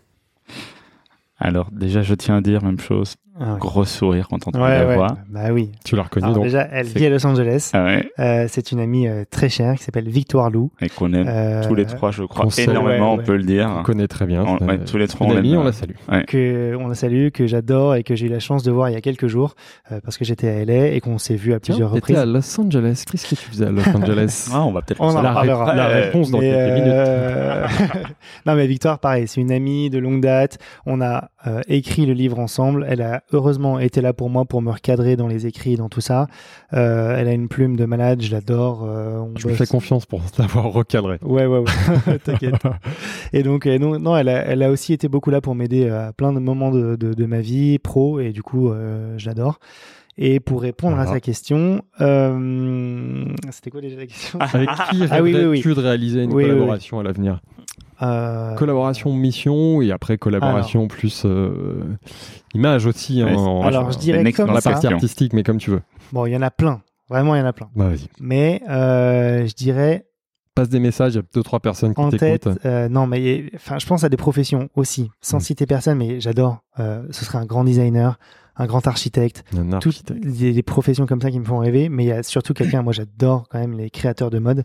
Mhm. Euh, pas que je sois sapé euh, d'une façon euh, particulière, mais, mais je trouve qu'ils font un travail assez incroyable et j'adorerais par exemple travailler avec Olivier Roustin Ah ouais. de chez Balmain. Donc, qui a fait un exploser créateur la de main. mode, ouais, bien sûr. Ouais. Enfin, donc dans les, oui, ouais. Voilà, ce serait quelqu'un comme ça. Un mec qui me fait rêver où je me dis, ok, je Un force- archi aussi, tu disais, ouais. Ouais, archi, bah ouais, archi. Voilà. L'univers de la mode de, et de l'architecture. Ouais, mode, design, architecture, mais il y a plein tous, enfin, il y, a- il y a tellement de choses que j'aime, euh, de, de passion, de transformation de la matière. J'adore ça, j'adore la texture, donc euh, il y a plein de choses à faire. Si on revient au métier de chef pâtissier consultant avec un peu de recul, maintenant, ça fait deux ans que tu fais ça. Quels sont pour toi les avantages et les inconvénients de cette activité? Alors, je dirais les avantages. J'ai une grande liberté Mhm. que je retrouverai jamais nulle part ailleurs, euh, qui me plaît aujourd'hui et qui est la raison principale pour laquelle je fais ce métier. Mhm. J'adore ma liberté, je m'organise comme je veux. Ça veut pas dire que je travaille moins, bien au contraire. C'est pas travaille, l'impression que tu donnes. ouais, je travaille presque tout le temps même, mais au moins c'est pour moi.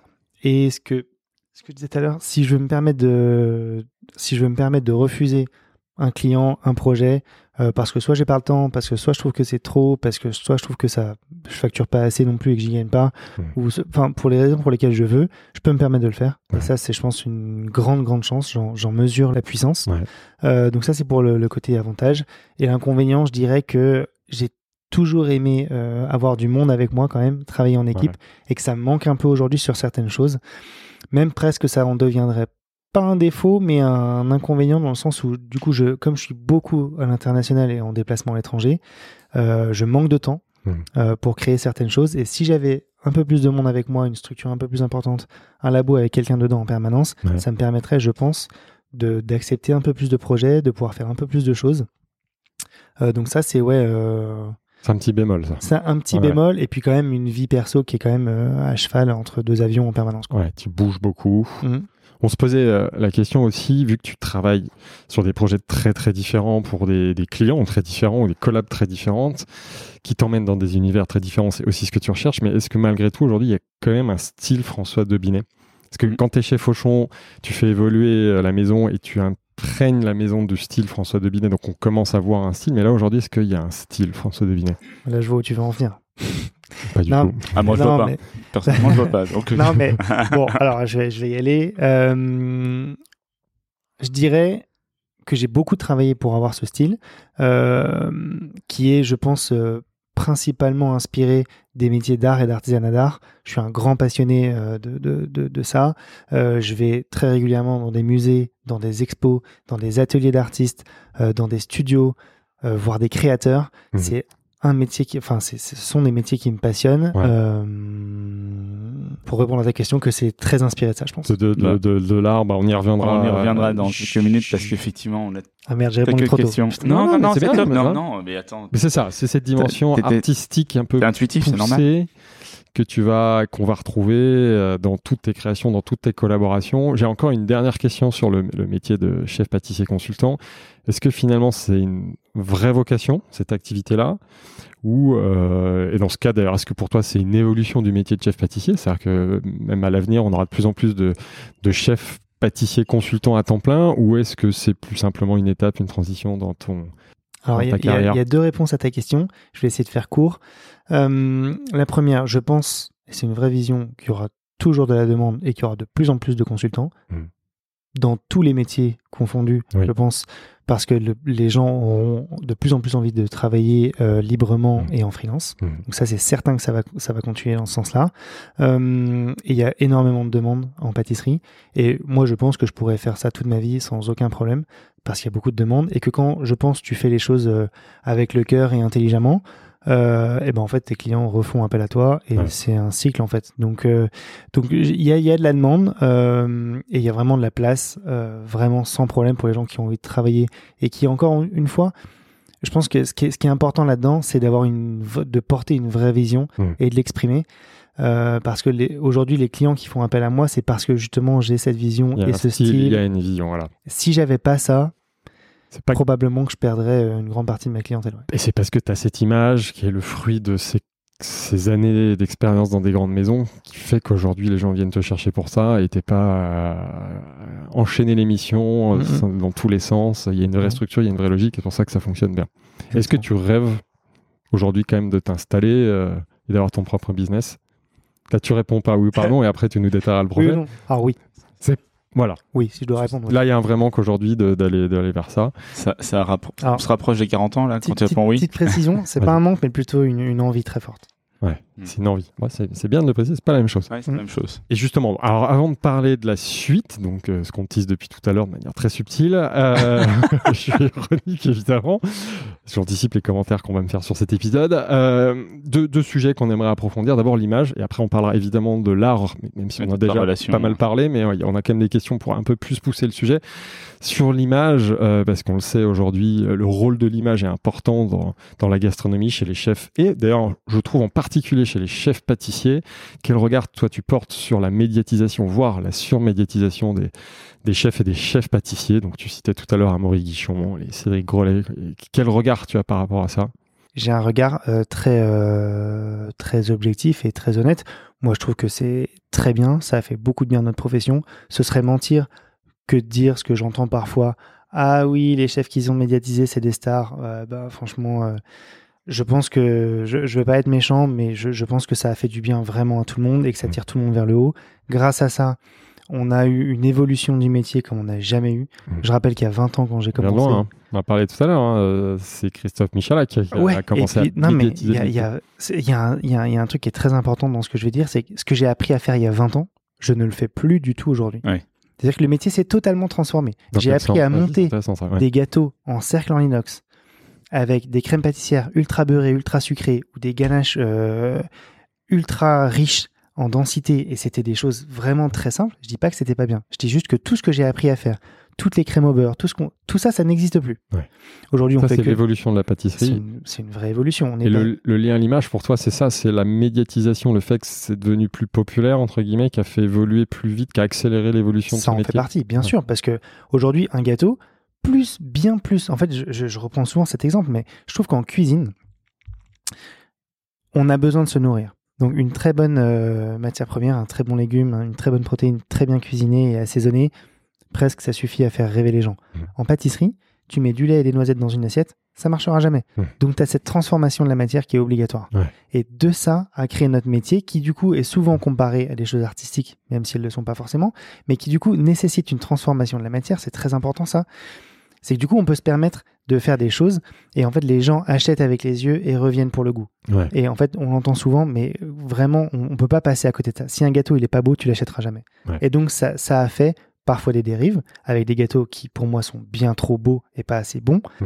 Euh, mais quand même, moi, ma recherche permanente depuis 10 ans que je fais de la créa, c'est toujours trouver cet équilibre entre le beau et, le beau, et visuel, le le bon. beau et c'est ma plus grande difficulté. C'est ce que Ouais. j'adore, ça me passionne, mais c'est la plus grande difficulté.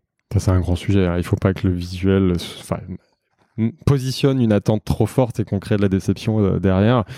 Euh, donc pour toi, aujourd'hui, c'est indispensable. Si pour, euh, on veut être chef ou chef pâtissier, il faut travailler son image, il faut être visible. C'est pas possible de travailler autrement. Bah, je, vais pas- je vais aller plus loin que ça. Je pense que c'est pour tout le monde. Ouais.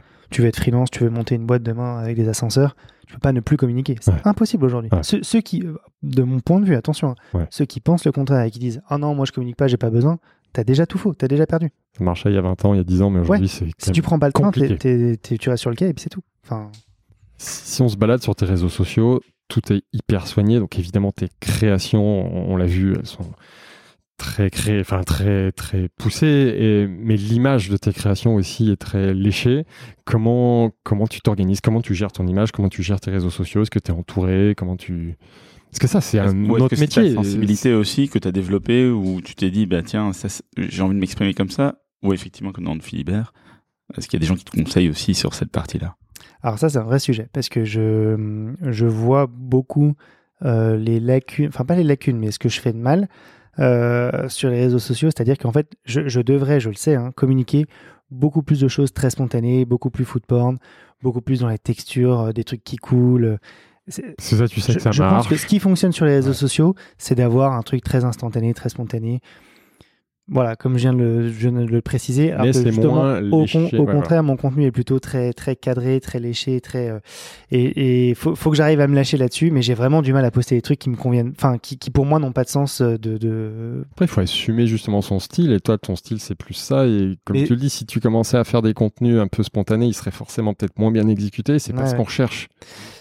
De je sais François pas. parce que Dominet. Non, ouais, je sais ouais, pas. ouais, je sais pas, parce que ça, c'est un, un vrai sujet. En Mais tout tu cas, aujourd'hui. plutôt bien. Après, j'ai pas l'impression que tu as besoin de changer. euh, non. Non, non, bien sûr, mais euh, à terme, si je veux continuer à faire grandir euh, mes réseaux sociaux et, et mes collaborations qui vont avec, Hmm. il va falloir que je me mette un, que je me fasse, que je mette un petit coup de pied au cul et que je me fasse violence là-dessus. Ouais. Euh, je sais, pardon, je sais. Aujourd'hui, je devrais tourner beaucoup plus de, de vidéos et poster des réels tous les jours ou tous les deux jours.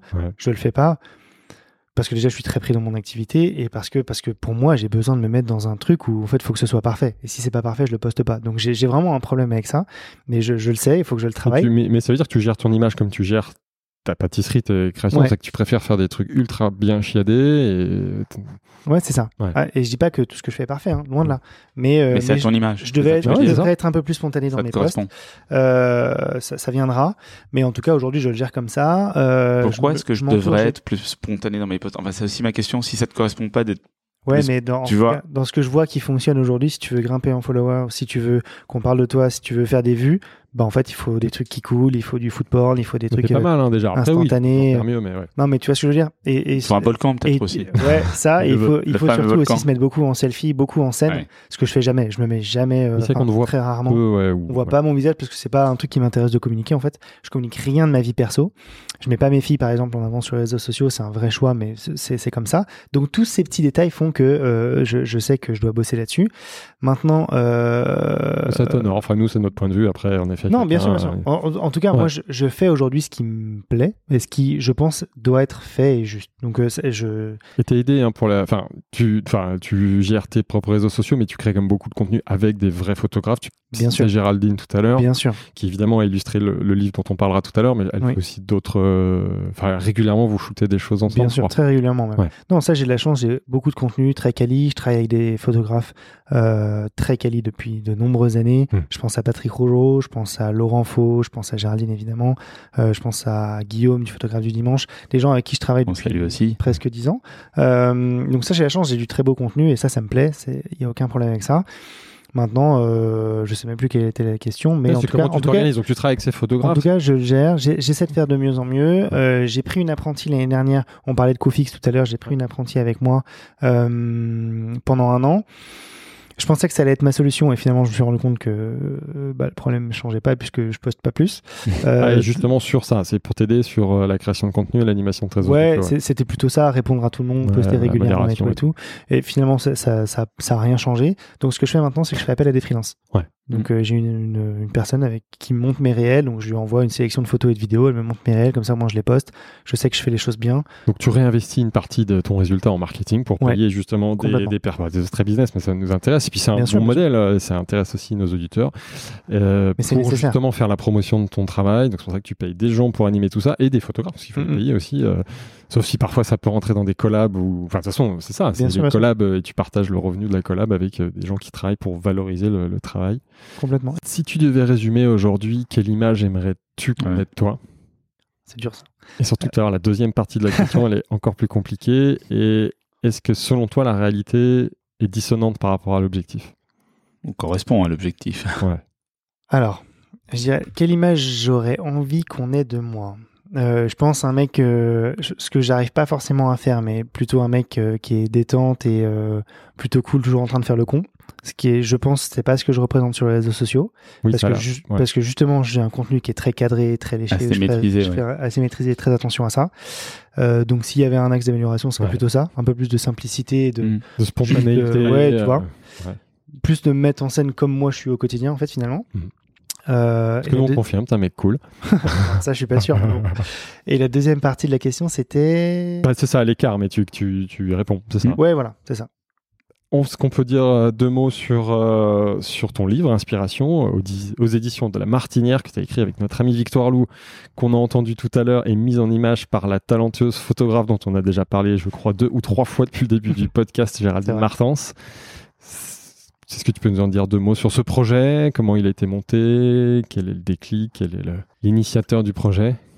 Alors. Parce que là, on est euh, quand même typiquement dans, la, dans le sujet image et ça fait le lien vers la deuxième partie que j'aimerais Ouais, évoquer, c'est l'art. Très bien. Alors, pour euh, faire aussi, je vais essayer de faire simple à chaque fois, mais enfin, faire court. Euh, Inspiration, c'est le titre de, de mon livre qui est sorti il y a un peu moins d'un an maintenant. Euh, c'est un projet que j'avais en tête depuis très long, de, de nombreuses années. Tu n'avais jamais Euh, fait de livre. hein. J'avais jamais fait de livre, mais on m'avait proposé à plusieurs reprises parce qu'en tant que chef pâtissier, bah voilà, il y a parfois des Mhm. propositions de maisons d'édition et tout ça.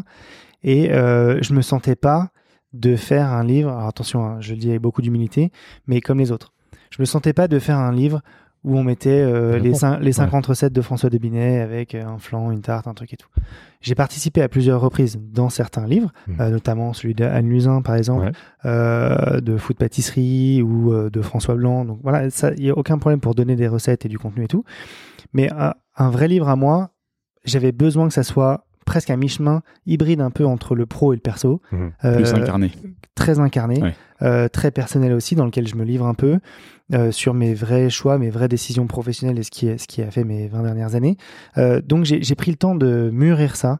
Euh, et quand je me suis senti prêt euh, et je pense que le déclic aussi a été la naissance de ma première fille, Lara.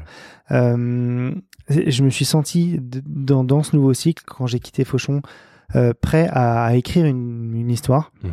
Et Mon histoire, en tout cas les premiers pas. Euh, et, et voilà, en fait, tout ça pour dire comment ça s'est passé.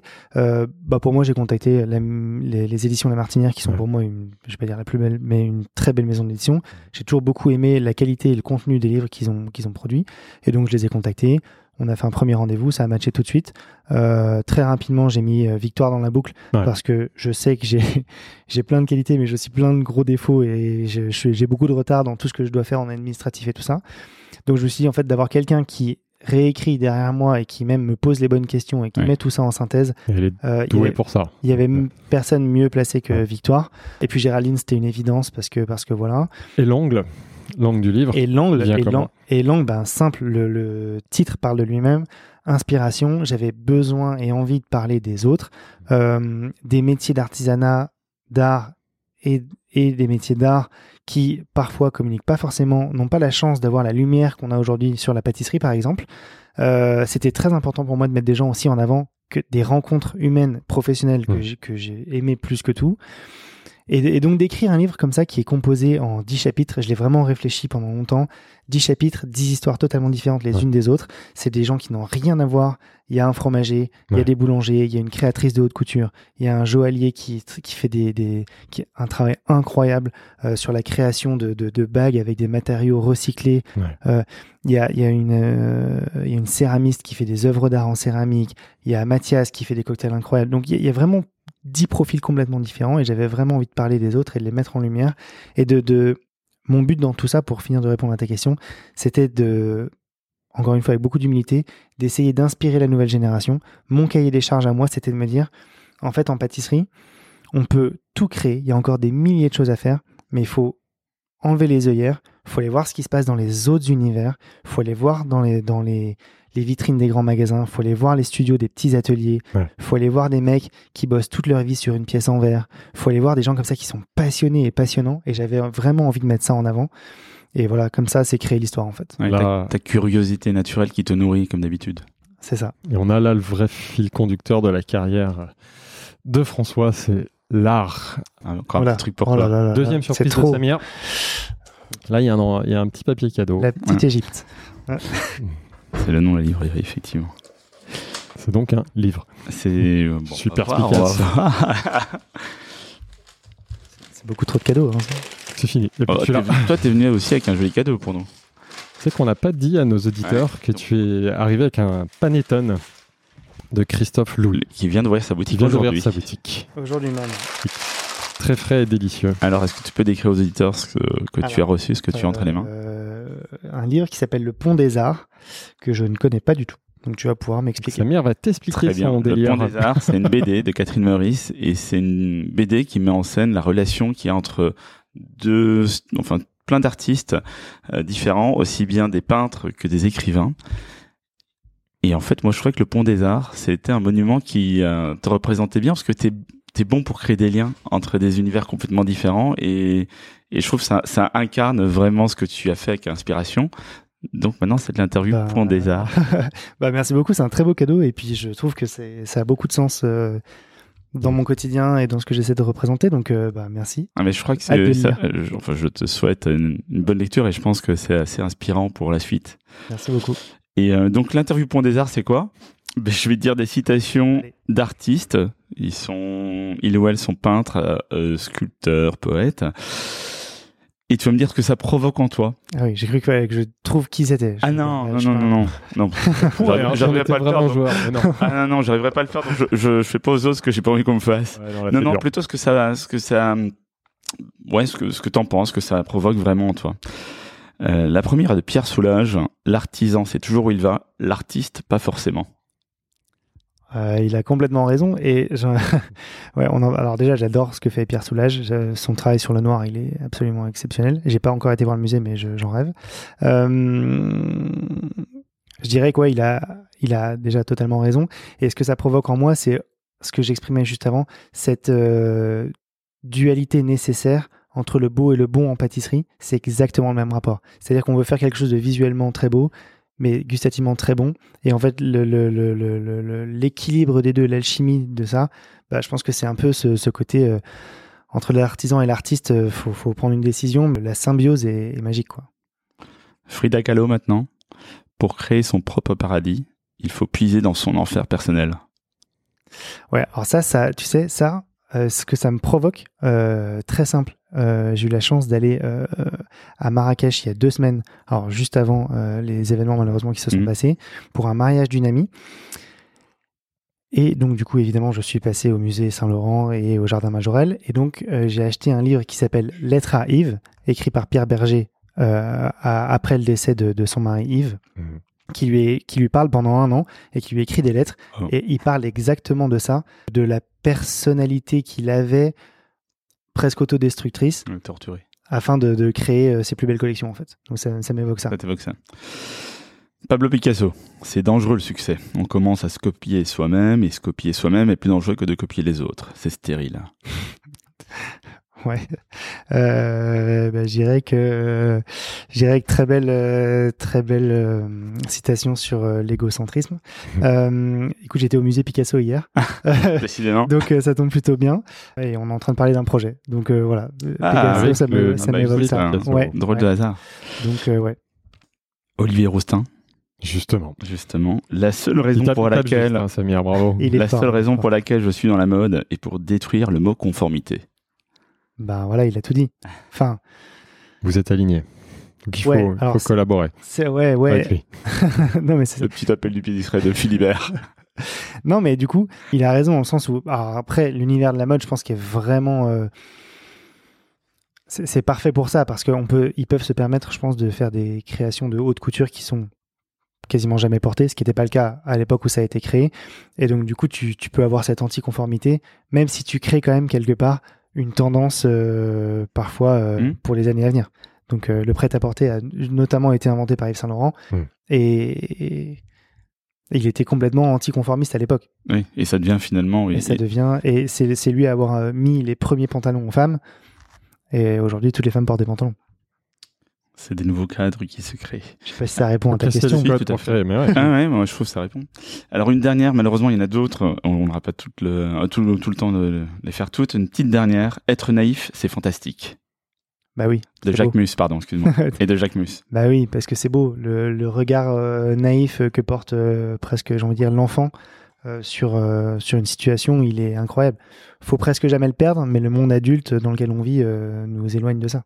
Donc euh, j'ai envie de dire que les gens qui arrivent à, à conserver cet aspect euh, naïf et imaginaire, il est incroyable. Donc ce côté, rêve. ouais, ce côté enfant, toi tu as réussi à le garder.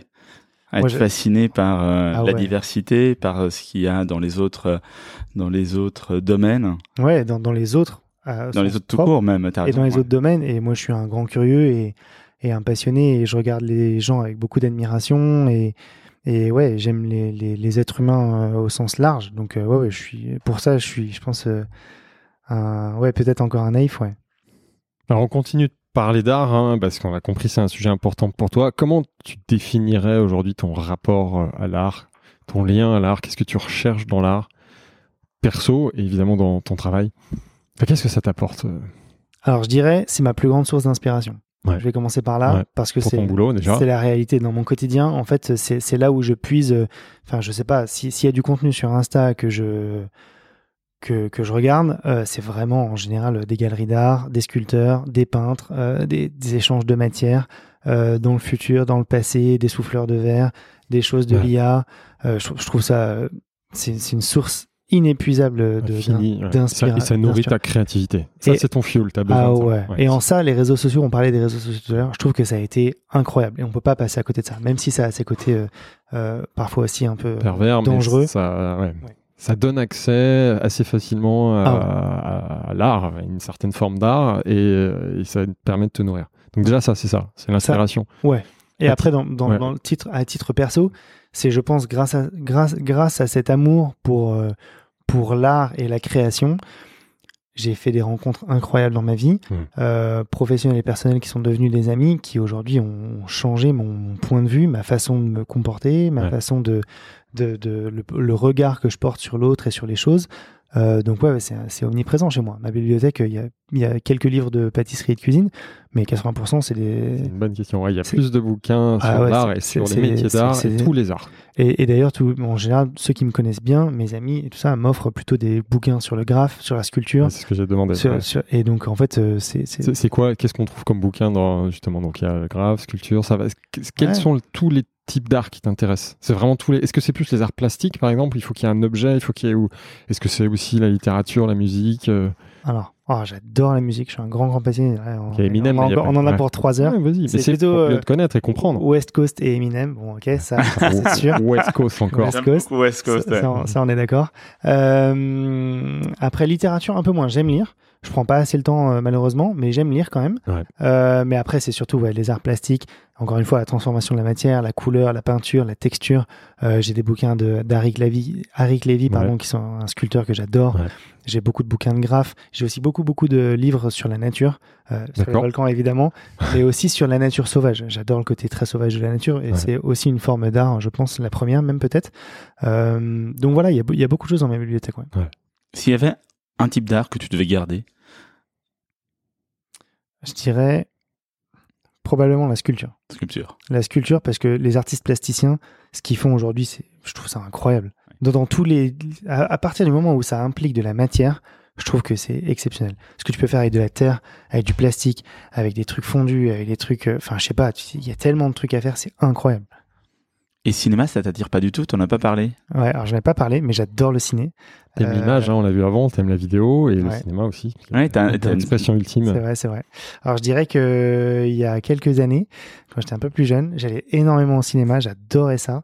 Et puis ma vie euh, professionnelle et per- et personnelle m'a éloigné un peu de ça aujourd'hui. Euh, avec deux petites filles euh, qui ont moins de deux ans, c'est plus compliqué d'aller au cinéma. Ouais, ça, on en a pas parlé, mais c'est aussi un boulot à plein temps. C'est un vrai sujet aussi. Euh, mais ouais, j'adore le cinéma. C'est c'est l'industrie pardon, cinématographique. C'est quelque chose aussi que, que je trouve. Et je suis un grand, grand fan de Marvel, par exemple. Ouais. Euh, ouais, mais tout l'univers de l'imaginaire, de toute façon, puisque j'aime ça, Mm. euh, ça, ça me passionne. Et ça tombe bien car le cœur vivant de l'industrie du cinéma est à Los Angeles. Et à, Lo- à Hollywood, plus oui, précisément. oui, c'est ça. Et J'y étais il y a quelques jours. Ah, voilà. Je peux en parler. Est-ce que tu dirais, euh, avant de parler de la suite et du coup de Los Angeles, hein, est-ce que tu dirais que tu es doué, que tu as un don artistique? Ah, c'est une bonne Ouais, question. c'est dur. À... Je te remercie, Samir. Ça, c'est très très dur comme question. Je je je pense pas que j'ai un don. Euh, je sais même ça se saurait de, sinon depuis le temps. Je pense que les, les, les gens qui sont doués d'un don, euh, ça se voit très jeune. C'est des gens qui dessinent très bien très tôt. Euh, c'est des gens qui voilà. Exemple, moi, c'est du travail. C'est Ouais, vraiment du travail. Mais le don, ça se travaille fondu. aussi. Enfin, Ça, s'enrichit, Ah, ça s'enrichit, une pas certain. Il y a, peut-être une petite un petit truc quelque part. C'est le débat de l'inné et de l'acquis Ouais, bien hein, sûr. sur la partie philosophique. est-ce que dans 20 ans, tu mais- pourrais pas être un sculpteur, par exemple? Est-ce que tu lâcherais pas la pâtisserie pour devenir un sculpteur à part Complètement. entière? Complètement. pourrais. Ah bah c'est certain. Puis ça arrivera, je pense. Pour toi, Ah. donc, c'est- Ouais. c'est quand même plus le travail qui t'a amené aujourd'hui Ah bah, c'est à ça. Et puis, cette curiosité, cet état d'esprit, le fait de se nourrir de, de toutes ces sources d'inspiration dont tu nous as parlé, y compris la nature, qui t'ont créé ce catalogue et qui te de- donne cette euh, richesse euh, Ça, créative. Ouais, ouais, ouais, ça, et puis des rencontres. Et puis, comme je le disais, beaucoup de travail. On en a beaucoup parlé, je pense, pendant les, ces, ces quelques heures. Euh, mais je me Ouais, suis. deux, hein, c'est tout. hein. Non, mais je ça me... fait six heures qu'on enregistre. non, non, non. Non, mais je me suis aussi euh, fait mal dans le sens où, euh, en 2017-2018, pendant deux ans, enfin 19, euh, j'ai pris des cours de dessin Ouais. deux fois par semaine, Ah. des cours du soir, euh, justement avant la naissance des filles. Euh, le lundi et le mercredi, j'allais faire apprendre à dessiner pendant trois heures tous les lundis et tous les mercredis. Pendant, j'ai fait ça pendant presque un an et demi Ouais. pour apprendre à dessiner. Parce Ouais. que c'est pas quelque chose qui est inné chez moi. Ouais. Même si j'aime ça, euh, bah fallait que j'apprenne a les les règles, ouais, c'est ça. l'ellipse, la Euh, perspective. euh, Oui, l'œil et enfin. Ouais, et ça, et ça analyse- s'apprend. Ouais. le coup, ça s'apprend. Et ça Donc, pour ton boulot ou enfin parce qu'on boulot, décide euh, d'abord parce- avant de créer hein, évidemment. Exactement. mais- pour mon boulot, Ouais. c'est essentiel Mm. aujourd'hui. Mais, mais c'est pour ça que je dis que c'est vraiment du taf. C'est Ouais, vraiment du taf. ouais. C'est pas un don. que- ouais, c'est pas- vraiment un. On a une question d'une euh, troisième personne que tu qui ne se présente pas mais que tu vas reconnaître. Cher François, je voudrais savoir si tu préfères avoir des pieds en chocolat fourrés au praliné ou des oreilles en guimauve. Bon, suite. deuxième question beaucoup plus sérieuse quand même. Euh, si tout était à refaire, mon cher François, est-ce que tu choisirais la pâtisserie ou euh, tu voudrais plutôt euh, développer ton côté très artistique euh, à part entière, dans la peinture ou dans la sculpture? Alors déjà, Ah, est-ce que tu ouais, l'as vous reconnu êtes dur avec moi là. C'est pas, c'est pas, c'est pas nous, c'est lui. Alors qui était-ce déjà Bah, évidemment, c'est Christophe, Christophe Michalak. Christophe Michalak, qu'on on- salue et qu'on remercie. Bien sûr, on en a parlé tout à l'heure. hein, C'est c'est Personne- vraiment. c'est- Personne importante dans ta carrière. Ouais, complètement. Qui pose une très très bonne question. Alors, Qui pose une très bonne question à laquelle je répondrais, euh, je dirais à 90%, oui, je changerais tout. Ah ouais. Je pense. Si c'était à refaire. à refaire, tu changerais tout. Ah Alors, ouais, tu l'as dit tout à l'heure, tu serais. euh, ouais, non, mais surtout vulcanologue. parce que Ouais, tu, dis- ah ouais. tu l'as dit au début. Alors, je pense que je pousserais vraiment Les études. Et je, dis ça en toute euh, parce que j'y réfléchis très régulièrement. Je pense que si c'était à refaire à 15 ans, je vous l'ai dit tout à l'heure, je me mettrais un coup de pied au cul pour faire des études et pour aller plus loin dans ce que j'aime faire. Euh, et je pense que je me mettrais très rapidement à faire euh, les beaux-arts et les écoles de, de Ah, dessin Donc pas vulcanologue. et vraiment, de ouais. peinture. C'est- pour aller dans cette direction, ouais, parce que c'est vraiment aujourd'hui, et je cache pas que c'est un, Les beaux-arts. à moyen terme un projet. euh, J'aimerais beaucoup avoir un, un studio et un atelier dans lequel je sculpte plutôt que je fais des gâteaux. Quoi. Si c'était à là, là, Là, si t'as une, une baguette magique, dans 5 ans, dans 10 ans ou dans 15 ans, tu te dirais, tiens, ouais, dans 5 ans. Ouais. Ouais, Ah, tu, changes 40 de, ans. tu changes de matière au lieu d'être Ah, ouais, euh, ouais, sur le chocolat ou le sucre et, Exactement. tu travailles euh, Mais même déjà le dans le chocolat sucre. et tous les minéraux. Ouais. Même dans le chocolat ou le sucre. Les- je pense, les matières, je- je, pardon. pense qu'il y a déjà des belles choses à faire dans, dans le chocolat ou dans le sucre. Quand on voit ce que- fait Amaury aujourd'hui, Ouais. il est très loin d'un quotidien de pâtissier qui fait des éclairs. Quoi. C'est clair. Et pourtant, il exerce sa passion et son métier. Ouais. Donc, euh, mais j'irai encore plus, je pense, dans la matière, euh, dans la terre, dans, dans on en a parlé tout à l'heure, dans l'artiste plasticien euh, qui, qui, qui me passionne, c'est sûr. On approche de la fin du podcast. Oui. Euh, On l'a suffisamment teasé depuis le début. On va parler de la suite et de l'avenir de tes projets. Mais pour cela, on a une dernière question la dernière. d'un immense, d'une immense personnalité de la pâtisserie que tu devrais reconnaître. Alors, je précise que là question là là est très courte, donc il faut être très attentif. Cher François, pourquoi cette envie d'expatriation aux États-Unis? Très efficace. Ah ouais, tu l'as reconnu fait du qui lourd. Vous avez là, vous avez Ça déconne pas, convo- hein, vous avez alors- convoqué le, le- Il y a un grand raout. C'est euh, ça le le- réseau. Ouf. Donc, qui était-ce déjà donc Monsieur Hermé, euh, Voilà. parce qu'on peut même pas l'appeler Pierre, hein, c'est Monsieur Hermé, Ouais. Euh, la légende, euh, la légende. Certains se sont Euh, risqués à le tutoyer sur Business Ouf. Paraît-il, paraît-il. Eh non, non.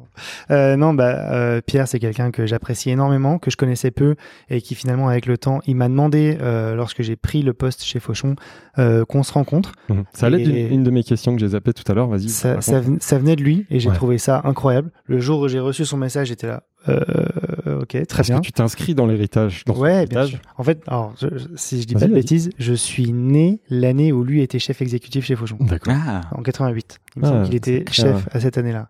Donc en fait, il y, a un- lien. il y a un truc euh, qui est assez fou. Ouais. Euh, et puis j'ai énormément de respect pour lui, pour sa personne et tout ce qu'il a fait évidemment. Voilà, il n'y a, pas grand-chose à dire. Il est, c'est une personne qui est fidèle à lui-même, à ce qu'on connaît de lui dans, dans toute sa personnalité. Il est, euh, il est, il est incroyable. Il est beaucoup dans le soutien, beaucoup dans l'aide. Euh, et sa question, c'était pourquoi je- oui.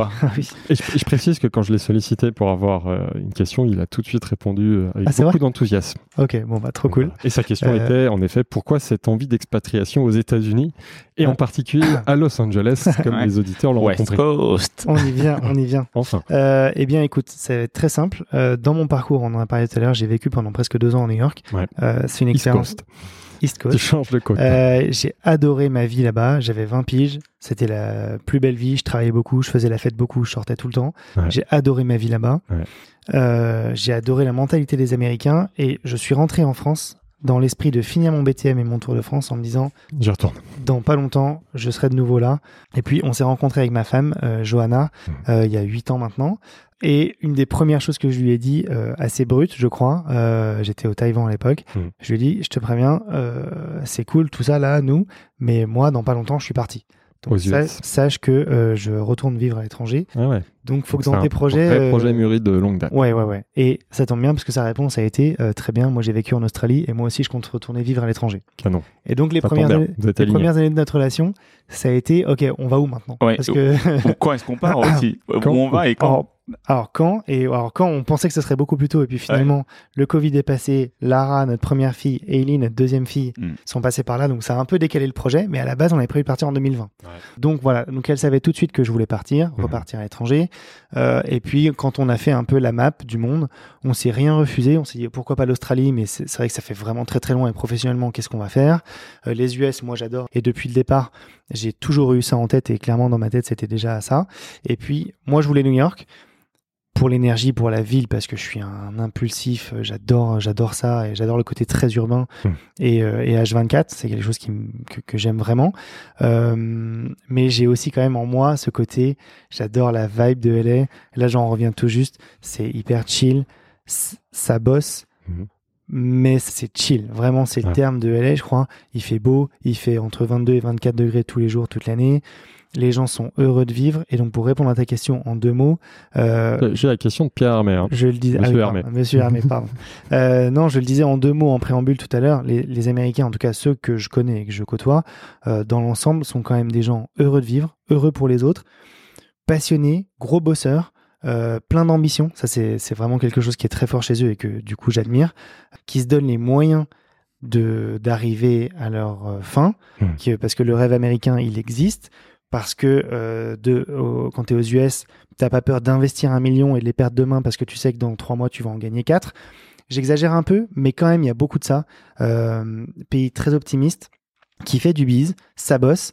Et puis surtout j'adore la culture américaine.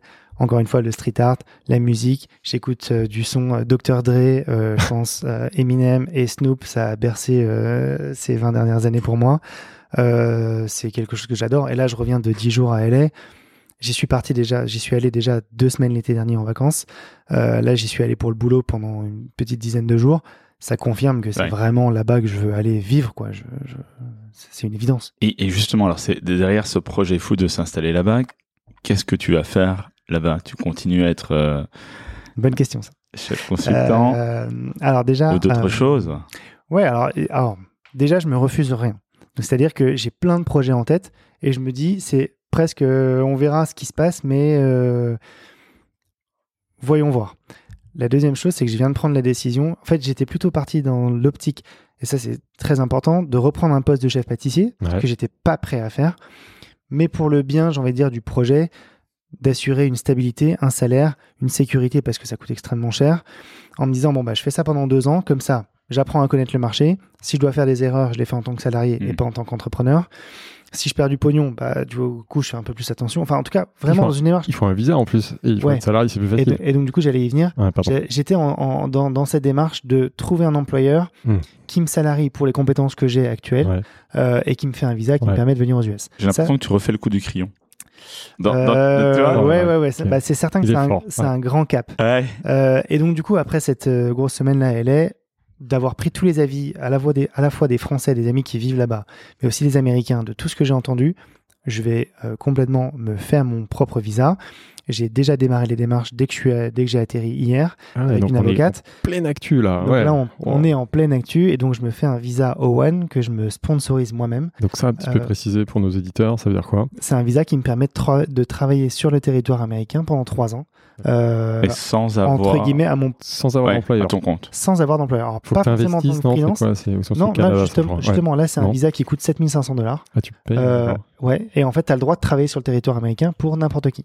Il faut. Savoir que dans la première option, si j'avais euh, effectivement pris un employeur qui m'aurait sponsorisé, si pour une raison ou une autre, il te dégage, T'es dépendant Tu de dégages tu, retournes en France. tu as 14 jours pour quitter le territoire. Ouais, je, je- Avec femme ouais. et enfants. Hmm. Donc je veux pas prendre le risque, c'est hors de question euh, parce que c'est un vrai projet à long terme qu'on construit et c'est Ouais. pas c'est pas comme ça pour Ouais. rigoler.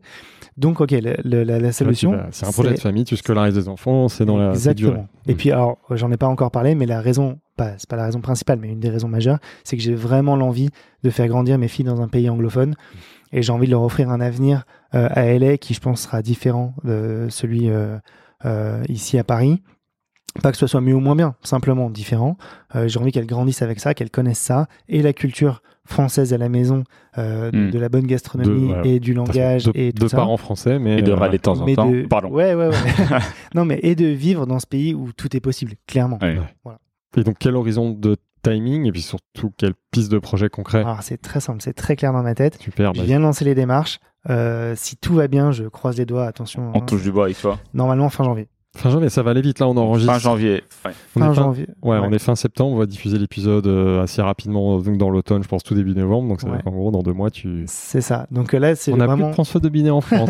Mais ça, merde. ça, ça euh, prendra le temps. euh, ça prend 3-4 mois en gros pour les démarches. Dès que j'obtiens le visa, bah, on prend un billet, on se Et ta casse. quoi. femme, euh, pareil, tout le monde évidemment, bah, dans le même timing. Évidemment, ma femme et mes filles me suivent. Ouais. On a la chance que les filles ne soient pas encore scolarisées en. France parce qu'elles sont trop Oui, elles petites. sont plus. ouais, Donc, en fait, on Tout démarre vraiment une nouvelle page. Mais, Oh, et concrètement, tu Qu'est-ce que tu vas faire alors Qu'est-ce Ah, que. non, faut y venir quand même. Sûr. j'espère. Que- tu t'en sortiras pas en nous disant, bah voilà, super, point barre. Salut. Euh, non, alors je le disais en préambule, euh, LA, ça coûte extrêmement cher. Les, les, cher, pardon, les États-Unis en général, mais alors Los Angeles, c'est vraiment un truc de ouf. La Californie, c'est l'État le plus imposé des États-Unis. Mm. C'est presque 40%. J'ai halluciné. euh, 40% de ton salaire, c'est D'accord, ouais. 40%. T'es imposé. Ah, donc finalement, on, C'est-à-dire que on tu parle gagnes- beaucoup de la France et de la lourde fiscalité en France. Ah, c'est un truc de mal. Tu Ah, gagnes, on est bien le tu gagnes 10, on prend 4. Après, quand tu viens de France, euh, ça peut pas être pire, je crois. Faut quand même l'avoir Ouais. en tête. Ouais, mais on tu prend- prends 10, on prend 4. Ouais, ouais, ouais. Donc euh, voilà. Tu- bah, en France. c'est- Donc, euh, voilà. Ouais. Bref, en tout cas, donc, donc ça coûte très cher. Et donc, euh, euh, projet, il y a plusieurs projets. D'une part, On vote. continue. non, Vas-y. mais pour, pour démarrer, continuer mon activité telle qu'elle est aujourd'hui, mais en faisant du conseil euh, à Los Angeles, euh, parce que quand même un des projets aussi de ce déménagement euh, quand même au bout du monde, euh, il faut le dire, hein, c'est quand même 12 heures de vol et 9 heures de décalage horaire, donc tu te coupes quand même vraiment avec l'Europe. Ouais, tu pourras plus bosser avec l'Europe. euh, ouais. Mais alors l'idée, c'est facilement. L'idée, Ouais. c'est quand même d'être beaucoup plus à la maison et de voir, de Ouais. voir grandir mes filles. Je les aime de tout mon cœur et j'ai envie d'être présent pour elles et j'ai pas envie d'être un papa absent. Mm. Et aujourd'hui, je suis absent plus qu'une semaine sur deux. Je suis absent quasiment 20 jours par mois quand même parce que- Mm. parce que je suis en déplacement à l'étranger. Donc, première indication, ça va être local. Donc première travailler indication, ça va être local. Donc l'idée, c'est de la West Coast américaine. peut-être déjà en signant un peu quelques cartes de dessert pour, pour, pour faciliter les choses. T'as déjà Euh, des touches, des pistes? J'ai déjà quelques, T'as quelques quel- pistes. ouais. Quelqu'un qui va t'aider là-bas? Avec Ouais, des ouais, ouais. Français ou Une des- certaine Victoire Lou déjà? Déjà. Euh, non, et puis là, j'ai eu la chance de rencontrer euh, Guillaume Gage qui a fondé euh, Mr. T. Ah, Qui C'est est- ça que j'ai qui vu était sur, le euh, fondateur de. Passage 53 à Paris, pour ceux qui Oh. l'ont connu, qui était Mhm. deux étoiles Michelin. Ouais.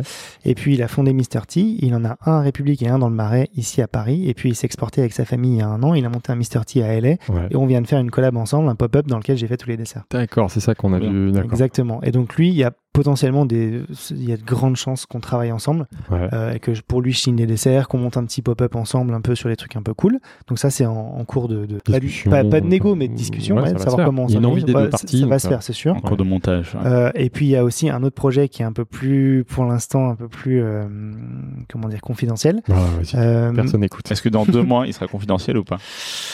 On verra ce que ça donne. Euh, en tout cas, il y a euh, un club privé qui s'appelle Neue House, pour Mhm. ceux qui connaissent, qui est un équivalent, hein, c'est pas la même chose, mais qui est un équivalent un peu d'un Soho House, ou des choses comme ça, une espèce de club privé, euh, qui est en fait incroyable dans le sens où c'est une, euh, une maison, presque un refuge euh, d'entrepreneurs et d'artistes. Ouais. mais c'est des spots qui sont incroyables. Il y en a un à Manhattan dans lequel j'ai déjà été et il y en a deux à LA, un à Venice et un à Hollywood. C'est qui sont des maisons qui sont absolument exceptionnelles. Euh, c'est magnifique et tout. Et donc j'ai rencontré la direction, notamment le directeur général la semaine dernière, Mhm. pour une vraie euh, vraie collaboration euh, qui j'espère verra le jour en étant plutôt à la création euh, directeur de la créa quelque chose comme ça. Sur la pâtisserie ou même au-delà? Sur non au-delà. C'est- là où j'ouvre un nouveau chapitre. Comment t'as deviné? C'est- important d'avoir dit tout ce qu'on Ouais. a dit avant. Donc, c'est-à-dire que tu vas faire de la pâtisserie, mais pas que. mais pas que, plus que. Et puis encore une fois, donc je, je le dis euh, là pour la première fois, c'est un peu Un scoop. Pour Business scoop, Labo. Merci. non, mais c'est c'est une vraie transition que, que j'ai en tête depuis de nombreuses années déjà. Et je pense qu'à travers mon travail et mon dernier livre, quand on lit, on ressent que déjà je suis en train de changer un peu de métier. C'est logique hein, avec tout ce qu'on a dit avant. Et puis c'est vraiment qu'au-delà de faire des gâteaux, j'aime la créa et je me verrais plus demain euh, directeur artistique ou directeur de la création dans un super spot que chef pâtissier en fait. Mm. Donc et, et cette dernière semaine à LM l'a vraiment prouvé dans, le Génial. sens, dans le sens où j'ai fait des entretiens pour être chef pâtissier dans lesquels je sortais où je me disais bon pff, on verra Ouais.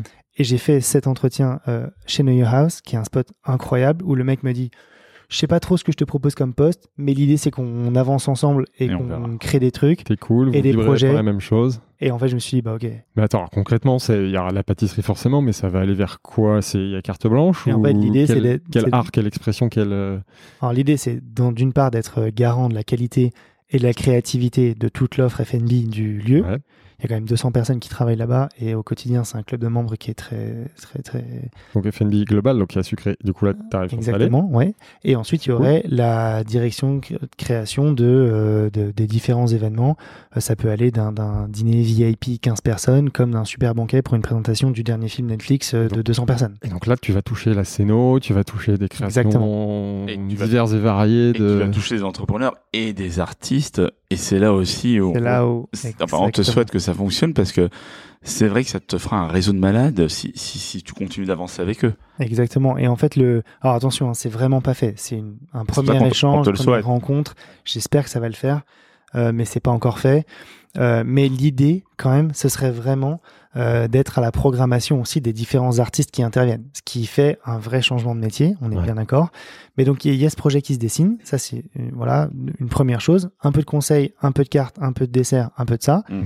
Et puis après l'envie. Je parlais et pour finir, pour boucler la boucle. Avant mes 40 ans, je me suis promis d'avoir un lieu à ton moi. business. Voilà. Bah voilà. Exactement. C'est ce que je voulais te demander. Qu'est-ce qu'on peut te Et souhaiter donc en fait, l'idée 40 de cette transition, c'est de se dire, ok, pendant un certain temps, deux, trois ans, ce qu'il faut, je, je, je- j'apprends les États-Unis, je fais mes erreurs, je, connais le marché, Ouais. je, je me refais le réseau, je recrée tout ce que j'ai mis 20 ans à construire en France, euh, dans la presse, dans l'influence, dans les fournisseurs, dans tout ça, en vue, avec comme pas comme unique objectif, mais un vrai objectif, avant mes 40 ans, d'ouvrir un lieu à moi. Quel type de lieu? Euh, Et donc ce sera un lieu de vie. Ouais. Le BP est déjà prêt. Voilà, Je peux- chaud. Je te l'envoyer ce soir si tu veux. Ouais, je veux, je veux. Euh. Non, l'idée c'est que ce soit un lieu de vie dans lequel se croisent toutes mes passions. Je, je, je, je l'ai en tête depuis tellement d'années que je le connais sur le bout des ongles. Euh, un lieu de vie dans lequel se croisent toutes mes passions, euh, la musique, la sculpture, la peinture, le graphe. J'ai envie que ce soit une résidence d'artistes. Ouais. J'ai envie que ce soit un, un- Ouais. un collectif de créateurs. J'ai très envie de travailler en collectif. Et donc j'imagine, dans mes plus doux rêves, un spot assez gros qui puisse accueillir du monde et des gens un peu comme ça en freelance. Mm. Un passionné de café qui fait du café de spécialité et qui est un super barista. voilà. Un super Oh là mixo qui fait des, cocktails le soir. Un, une, résidence d'artiste, un mec qui paye pas de loyer parce qu'il a pas les moyens. Par Mais contre, tu, il tu- repeint le mur des voilà. chiottes. Euh, le week-end, il fait des sculptures pour pouvoir euh, amuser un peu la clientèle. Euh, une petite scène centrale dans laquelle il y a du son, des artistes qui viennent jouer. Génial. Euh, voilà. Et évidemment, un petit atelier dans lequel je suis au quotidien et où je m'éclate et où on envoie une carte sucrée-salée euh, qui se fout pas de la gueule des gens et qui. Donc voilà, un espèce de lieu de vie comme ça. J'ai envie de dire un peu sauvage dans On- lequel on- se croisent plein On de. l'imagine déjà. Ah, mais moi, puis je. euh, ouais. T'en Tu- parles tellement bien, ça, honnêtement, ça se fera. Bah, Il y aura écoute, des hauts et des C'est bas, une mais ça va se continuité de ta personne Ouais. et de tout ce que tu nous as raconté. Et donc, ouais, c'est vrai que c'est très naturel. Donc, euh, Bah, on s'y retrouve déjà. Bah, non, mais j'espère. Attention, après, maintenant c'est un rêve. Maintenant, je pense ouais. qu'aucun aucun rêve n'est assez grand.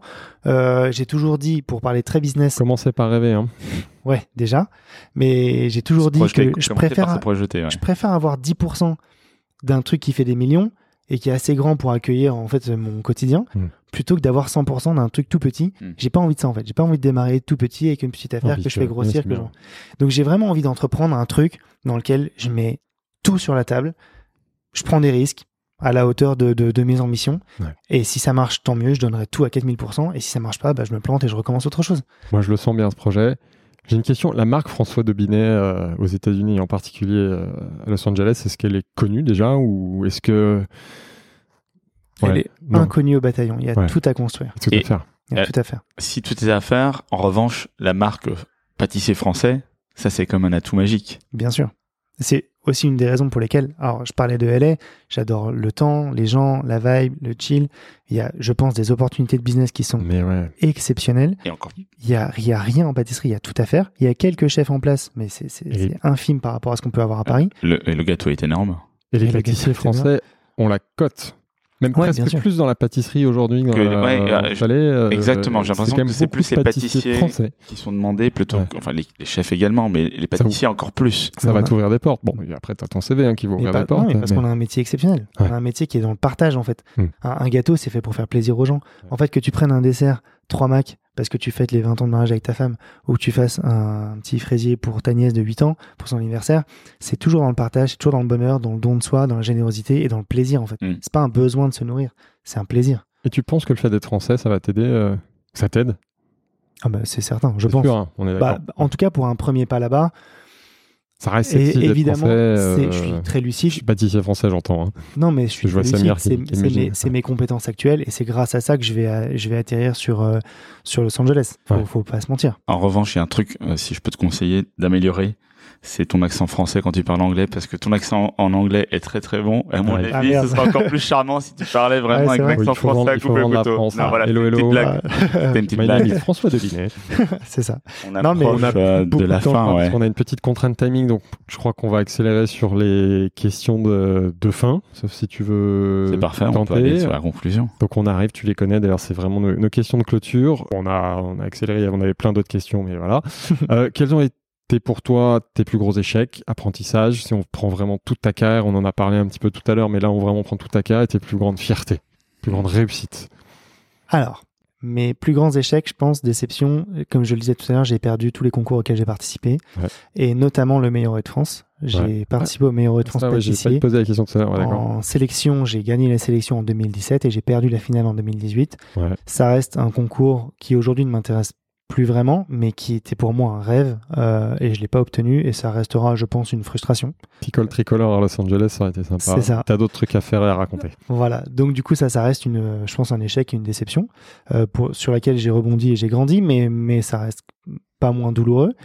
Et ensuite, euh, c'était quoi? Voilà, ta plus grande fierté, ta plus grande réussite, ta plus grande satisfaction. Professionnel?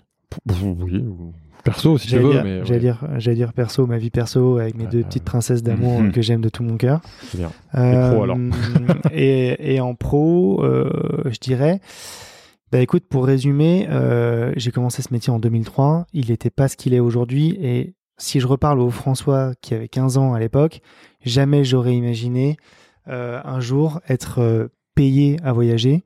C'est ce que je fais aujourd'hui, c'est quand même 80% de mon quotidien. Euh, J'aimerais de, de donner cette, euh, cet exemple un peu à la jeunesse qui démarre et qui se pose parfois des questions Ouais. euh, sur un métier d'avenir, sur est-ce qu'il faut faire des études pendant 10 ans, qu'il faut payer 50 000 dollars euh, à Polytechnique, enfin 50 000 euros? Euh, pas forcément. En fait, Un autre chemin est possible. Ouais, et puis il y, a- il y a plein de choses tant qu'on y croit, tant qu'on a envie, tant qu'on bosse. Et donc ouais, c'est un message de, de pas d'espoir, c'est pas le terme, mais de ouais, faut y aller parce que tout, tout est possible en fait. Mais écoute, c'est très bien parce que tu as répondu à la question qui était la suivante, à savoir euh, quel conseil tu donnerais à un jeune entrepreneur de la food Ouais, mais t'es bon pour euh, sentir les choses qui arrivent. automatique. A- tu sais pourquoi? Pour répondre à cette question, parce qu'on ne parle pas assez dans, notre- dans nos métiers en général euh, d'émotion, d'intelligence émotionnelle, de sensibilité, et c'est des termes que moi j'emploie euh, très régulièrement, si c'est pas quotidiennement, que j'ai jamais appris de par mes, managers précédents. Euh, et je pense qu'il faut en parler un peu plus. Je vais refermer la parenthèse, mais du coup, si, si je devais répondre à ta question, euh, c'est ça en fait. Faut, faut pas hésiter à y aller. Faut commencer par rêver, comme tu le disais tout à l'heure, Philibert. Mm. Parce qu'en fait, euh, moi, j'aurais jamais imaginé faire ça. Tu m'aurais dit ça il y a 20 ans, je t'aurais dit, mais jamais de la vie. Mm. Jamais de la vie, je serais payé à faire ce que j'aime et à voyager. Et en plus, je vais m'éclater. Et en plus, je fais ce que je veux et je décide quand je veux de ce que je veux. Puis un jour, tu vas bosser avec Eminem. Et, en fait, et un jour, euh, je, je le souhaite, hein, je, je rêve de ça, mais un C'est jour, atte- euh, c'est atteignable. Roustin. Ou en effet, Olivier Euh, Roustin. Olivier Roustin, ce qui est un peu, peut-être un peu plus. euh, Tout est possible. Alors ça, c'est vraiment la mentalité américaine. Mais Ouais. Donc voilà, en tout cas, c'est on c'est fait un le, c'est podcast dans projet. 3 à 4 ans et tu nous raconteras tout Bah, ça. bah non, mais ce que vous faites, vous venez à LA oh, punaise, ah, oui. et, et, et à ce moment-là, on en reparlera. On parlera le, lan- lancement sponsor, de mais avec Dobinet. plaisir. Dobinette. Hello, François Dobinette. non, justement, Ça. François Dobinet. Bien Ouais. français, quoi. Ouais. En tout cas, c'est le, c'est le projet. Est-ce que tu as, question classique hein, de fin de Business of Wolf, est-ce que tu as un cadeau pour nos auditeurs qui sont arrivés jusqu'ici, un bon plan bouffe, à partager un livre, un podcast, une série, un film, un restaurant? Euh, restaurant, je dirais Golden Poppy. Ah, ah, le voir qui a ouvert il y a Migraine, comme par une- hasard, une une semaine. une Comme par Californienne. hasard, niche une californienne. française, Euh, euh, parce que West- je- la West Coast américaine. Tu donc tu la connais? Que je j'ai eu la chance de rencontrer une fois, mais je peux pas dire que je la connais. Euh, Mais vraiment, j'ai été manger dans son restaurant et c'est cool. Euh, Il y a Perception aussi qui est très bien dans le 9e. Hmm. Euh, Et quoi d'autre? Ah, C'est le problème, c'est que quand tu commences à citer des Ouais, restaurants, tu vas partir euh, C'est ça, ouais, dans ouais, une non, liste sans fin. Voilà. Quoi Ah, c'est pas de, mal. de Migraine, si tu, je- on, on passe le message, on aimerait bien l'avoir dans Business Ça marche. Eh ben, écoute, je vais passer un message. Ah bah cette fois-ci. Mais je te donne pas la réponse à ma question suivante hein, avec cette euh, avec cette phrase. C'est la dernière question de business, de, enfin, du podcast euh, dans ton réseau d'entrepreneurs du business de la bouffe. Qui est-ce que tu nous recommanderais comme prochaine euh, invitée? Putain, il y en a plein. Ouais. Euh, Il y en a plein. et en Crénin plus, déjà. en reprenant hier soir un peu les listes de tous les gens que vous avez eus, je me suis dit putain, ils sont forts parce qu'il y en a quand même déjà pas mal qui sont dans la liste. Ouais, mais sans Euh, fin, il y en a encore plein. hein. Non, je dirais euh, peut-être euh, quelqu'un à qui je pense très fort, Nicolas Pacillo, Ouais. qui est un entrepreneur aujourd'hui, euh, qui euh, traverse les hauts et les bas de l'entrepreneuriat et qui a une belle expérience aussi en tant que chef pâtissier et qui aujourd'hui est confronté à, à, la, à la vie de l'entrepreneur qui, qui, qui s'est installé. Mhm. Et je pense que ça peut être très intéressant d'avoir son approche business, justement, peut-être un peu plus chiffres, Ouais. un peu moins dans, dans, dans la dimension artistique, mais un peu Mhm. plus dans, le- dans le concret, dans le réel. C'est intéressant de toucher différentes thématiques. Et on n'a Mhm, pas pu, malgré la longueur du podcast, on n'a pas pu aborder tous tous les sujets. Mais Il y a prochaine plein de questions qu'on n'a pas moins pu business, poser, t'imagines C'est vrai Ah ouais. La prochaine, elle est. Mais elle Mais est, rien que ça, déjà, va. c'était. Mais c'était passionnant en tout cas. On, on s'en garde génial. pour euh, exactement la prochaine, le prochain podcast qu'on fera avec toi avec grand plaisir à Los Angeles pour te voir t'épanouir là-bas. Mais on sent l'énergie, donc j'ai aucun doute, on n'a aucun doute sur le fait que ça Ouais. Se réaliser. Donc on va on suivre ça de près. En tout cas, merci François Ah oui, pour merci. ton temps, ta bonne humeur euh, que tu nous as transmise et que je pense nos auditeurs ont ressenti. Surtout merci à tous les deux, déjà pour les cadeaux, Ouais. euh, pour le temps que vous avez pris et pour avoir construit aussi ce, cet épisode, parce que j'écoute Business of Bouffe depuis un petit moment déjà. J'avais déjà écouté aussi Raphaël Marchal, j'avais écouté beaucoup de monde. Euh, et bah, d'être là, je suis, je honoré d'être là, je suis fier d'être. Voilà, j'espère que ça va plaire aux auditeurs surtout. Aucun Et doute. puis, Oh, ouais, aucun doute. bah, à mon avis, ils vont adorer. À très vite. À très bientôt, merci. Merci beaucoup. Si le podcast vous a plu, n'hésitez pas à vous abonner à Business of Bouffe sur votre appli audio et à partager l'info autour de vous. Vous pouvez aussi nous laisser 5 étoiles sur Apple Podcast ou Spotify, c'est important pour nous aider à gagner de la visibilité. Merci et à très bientôt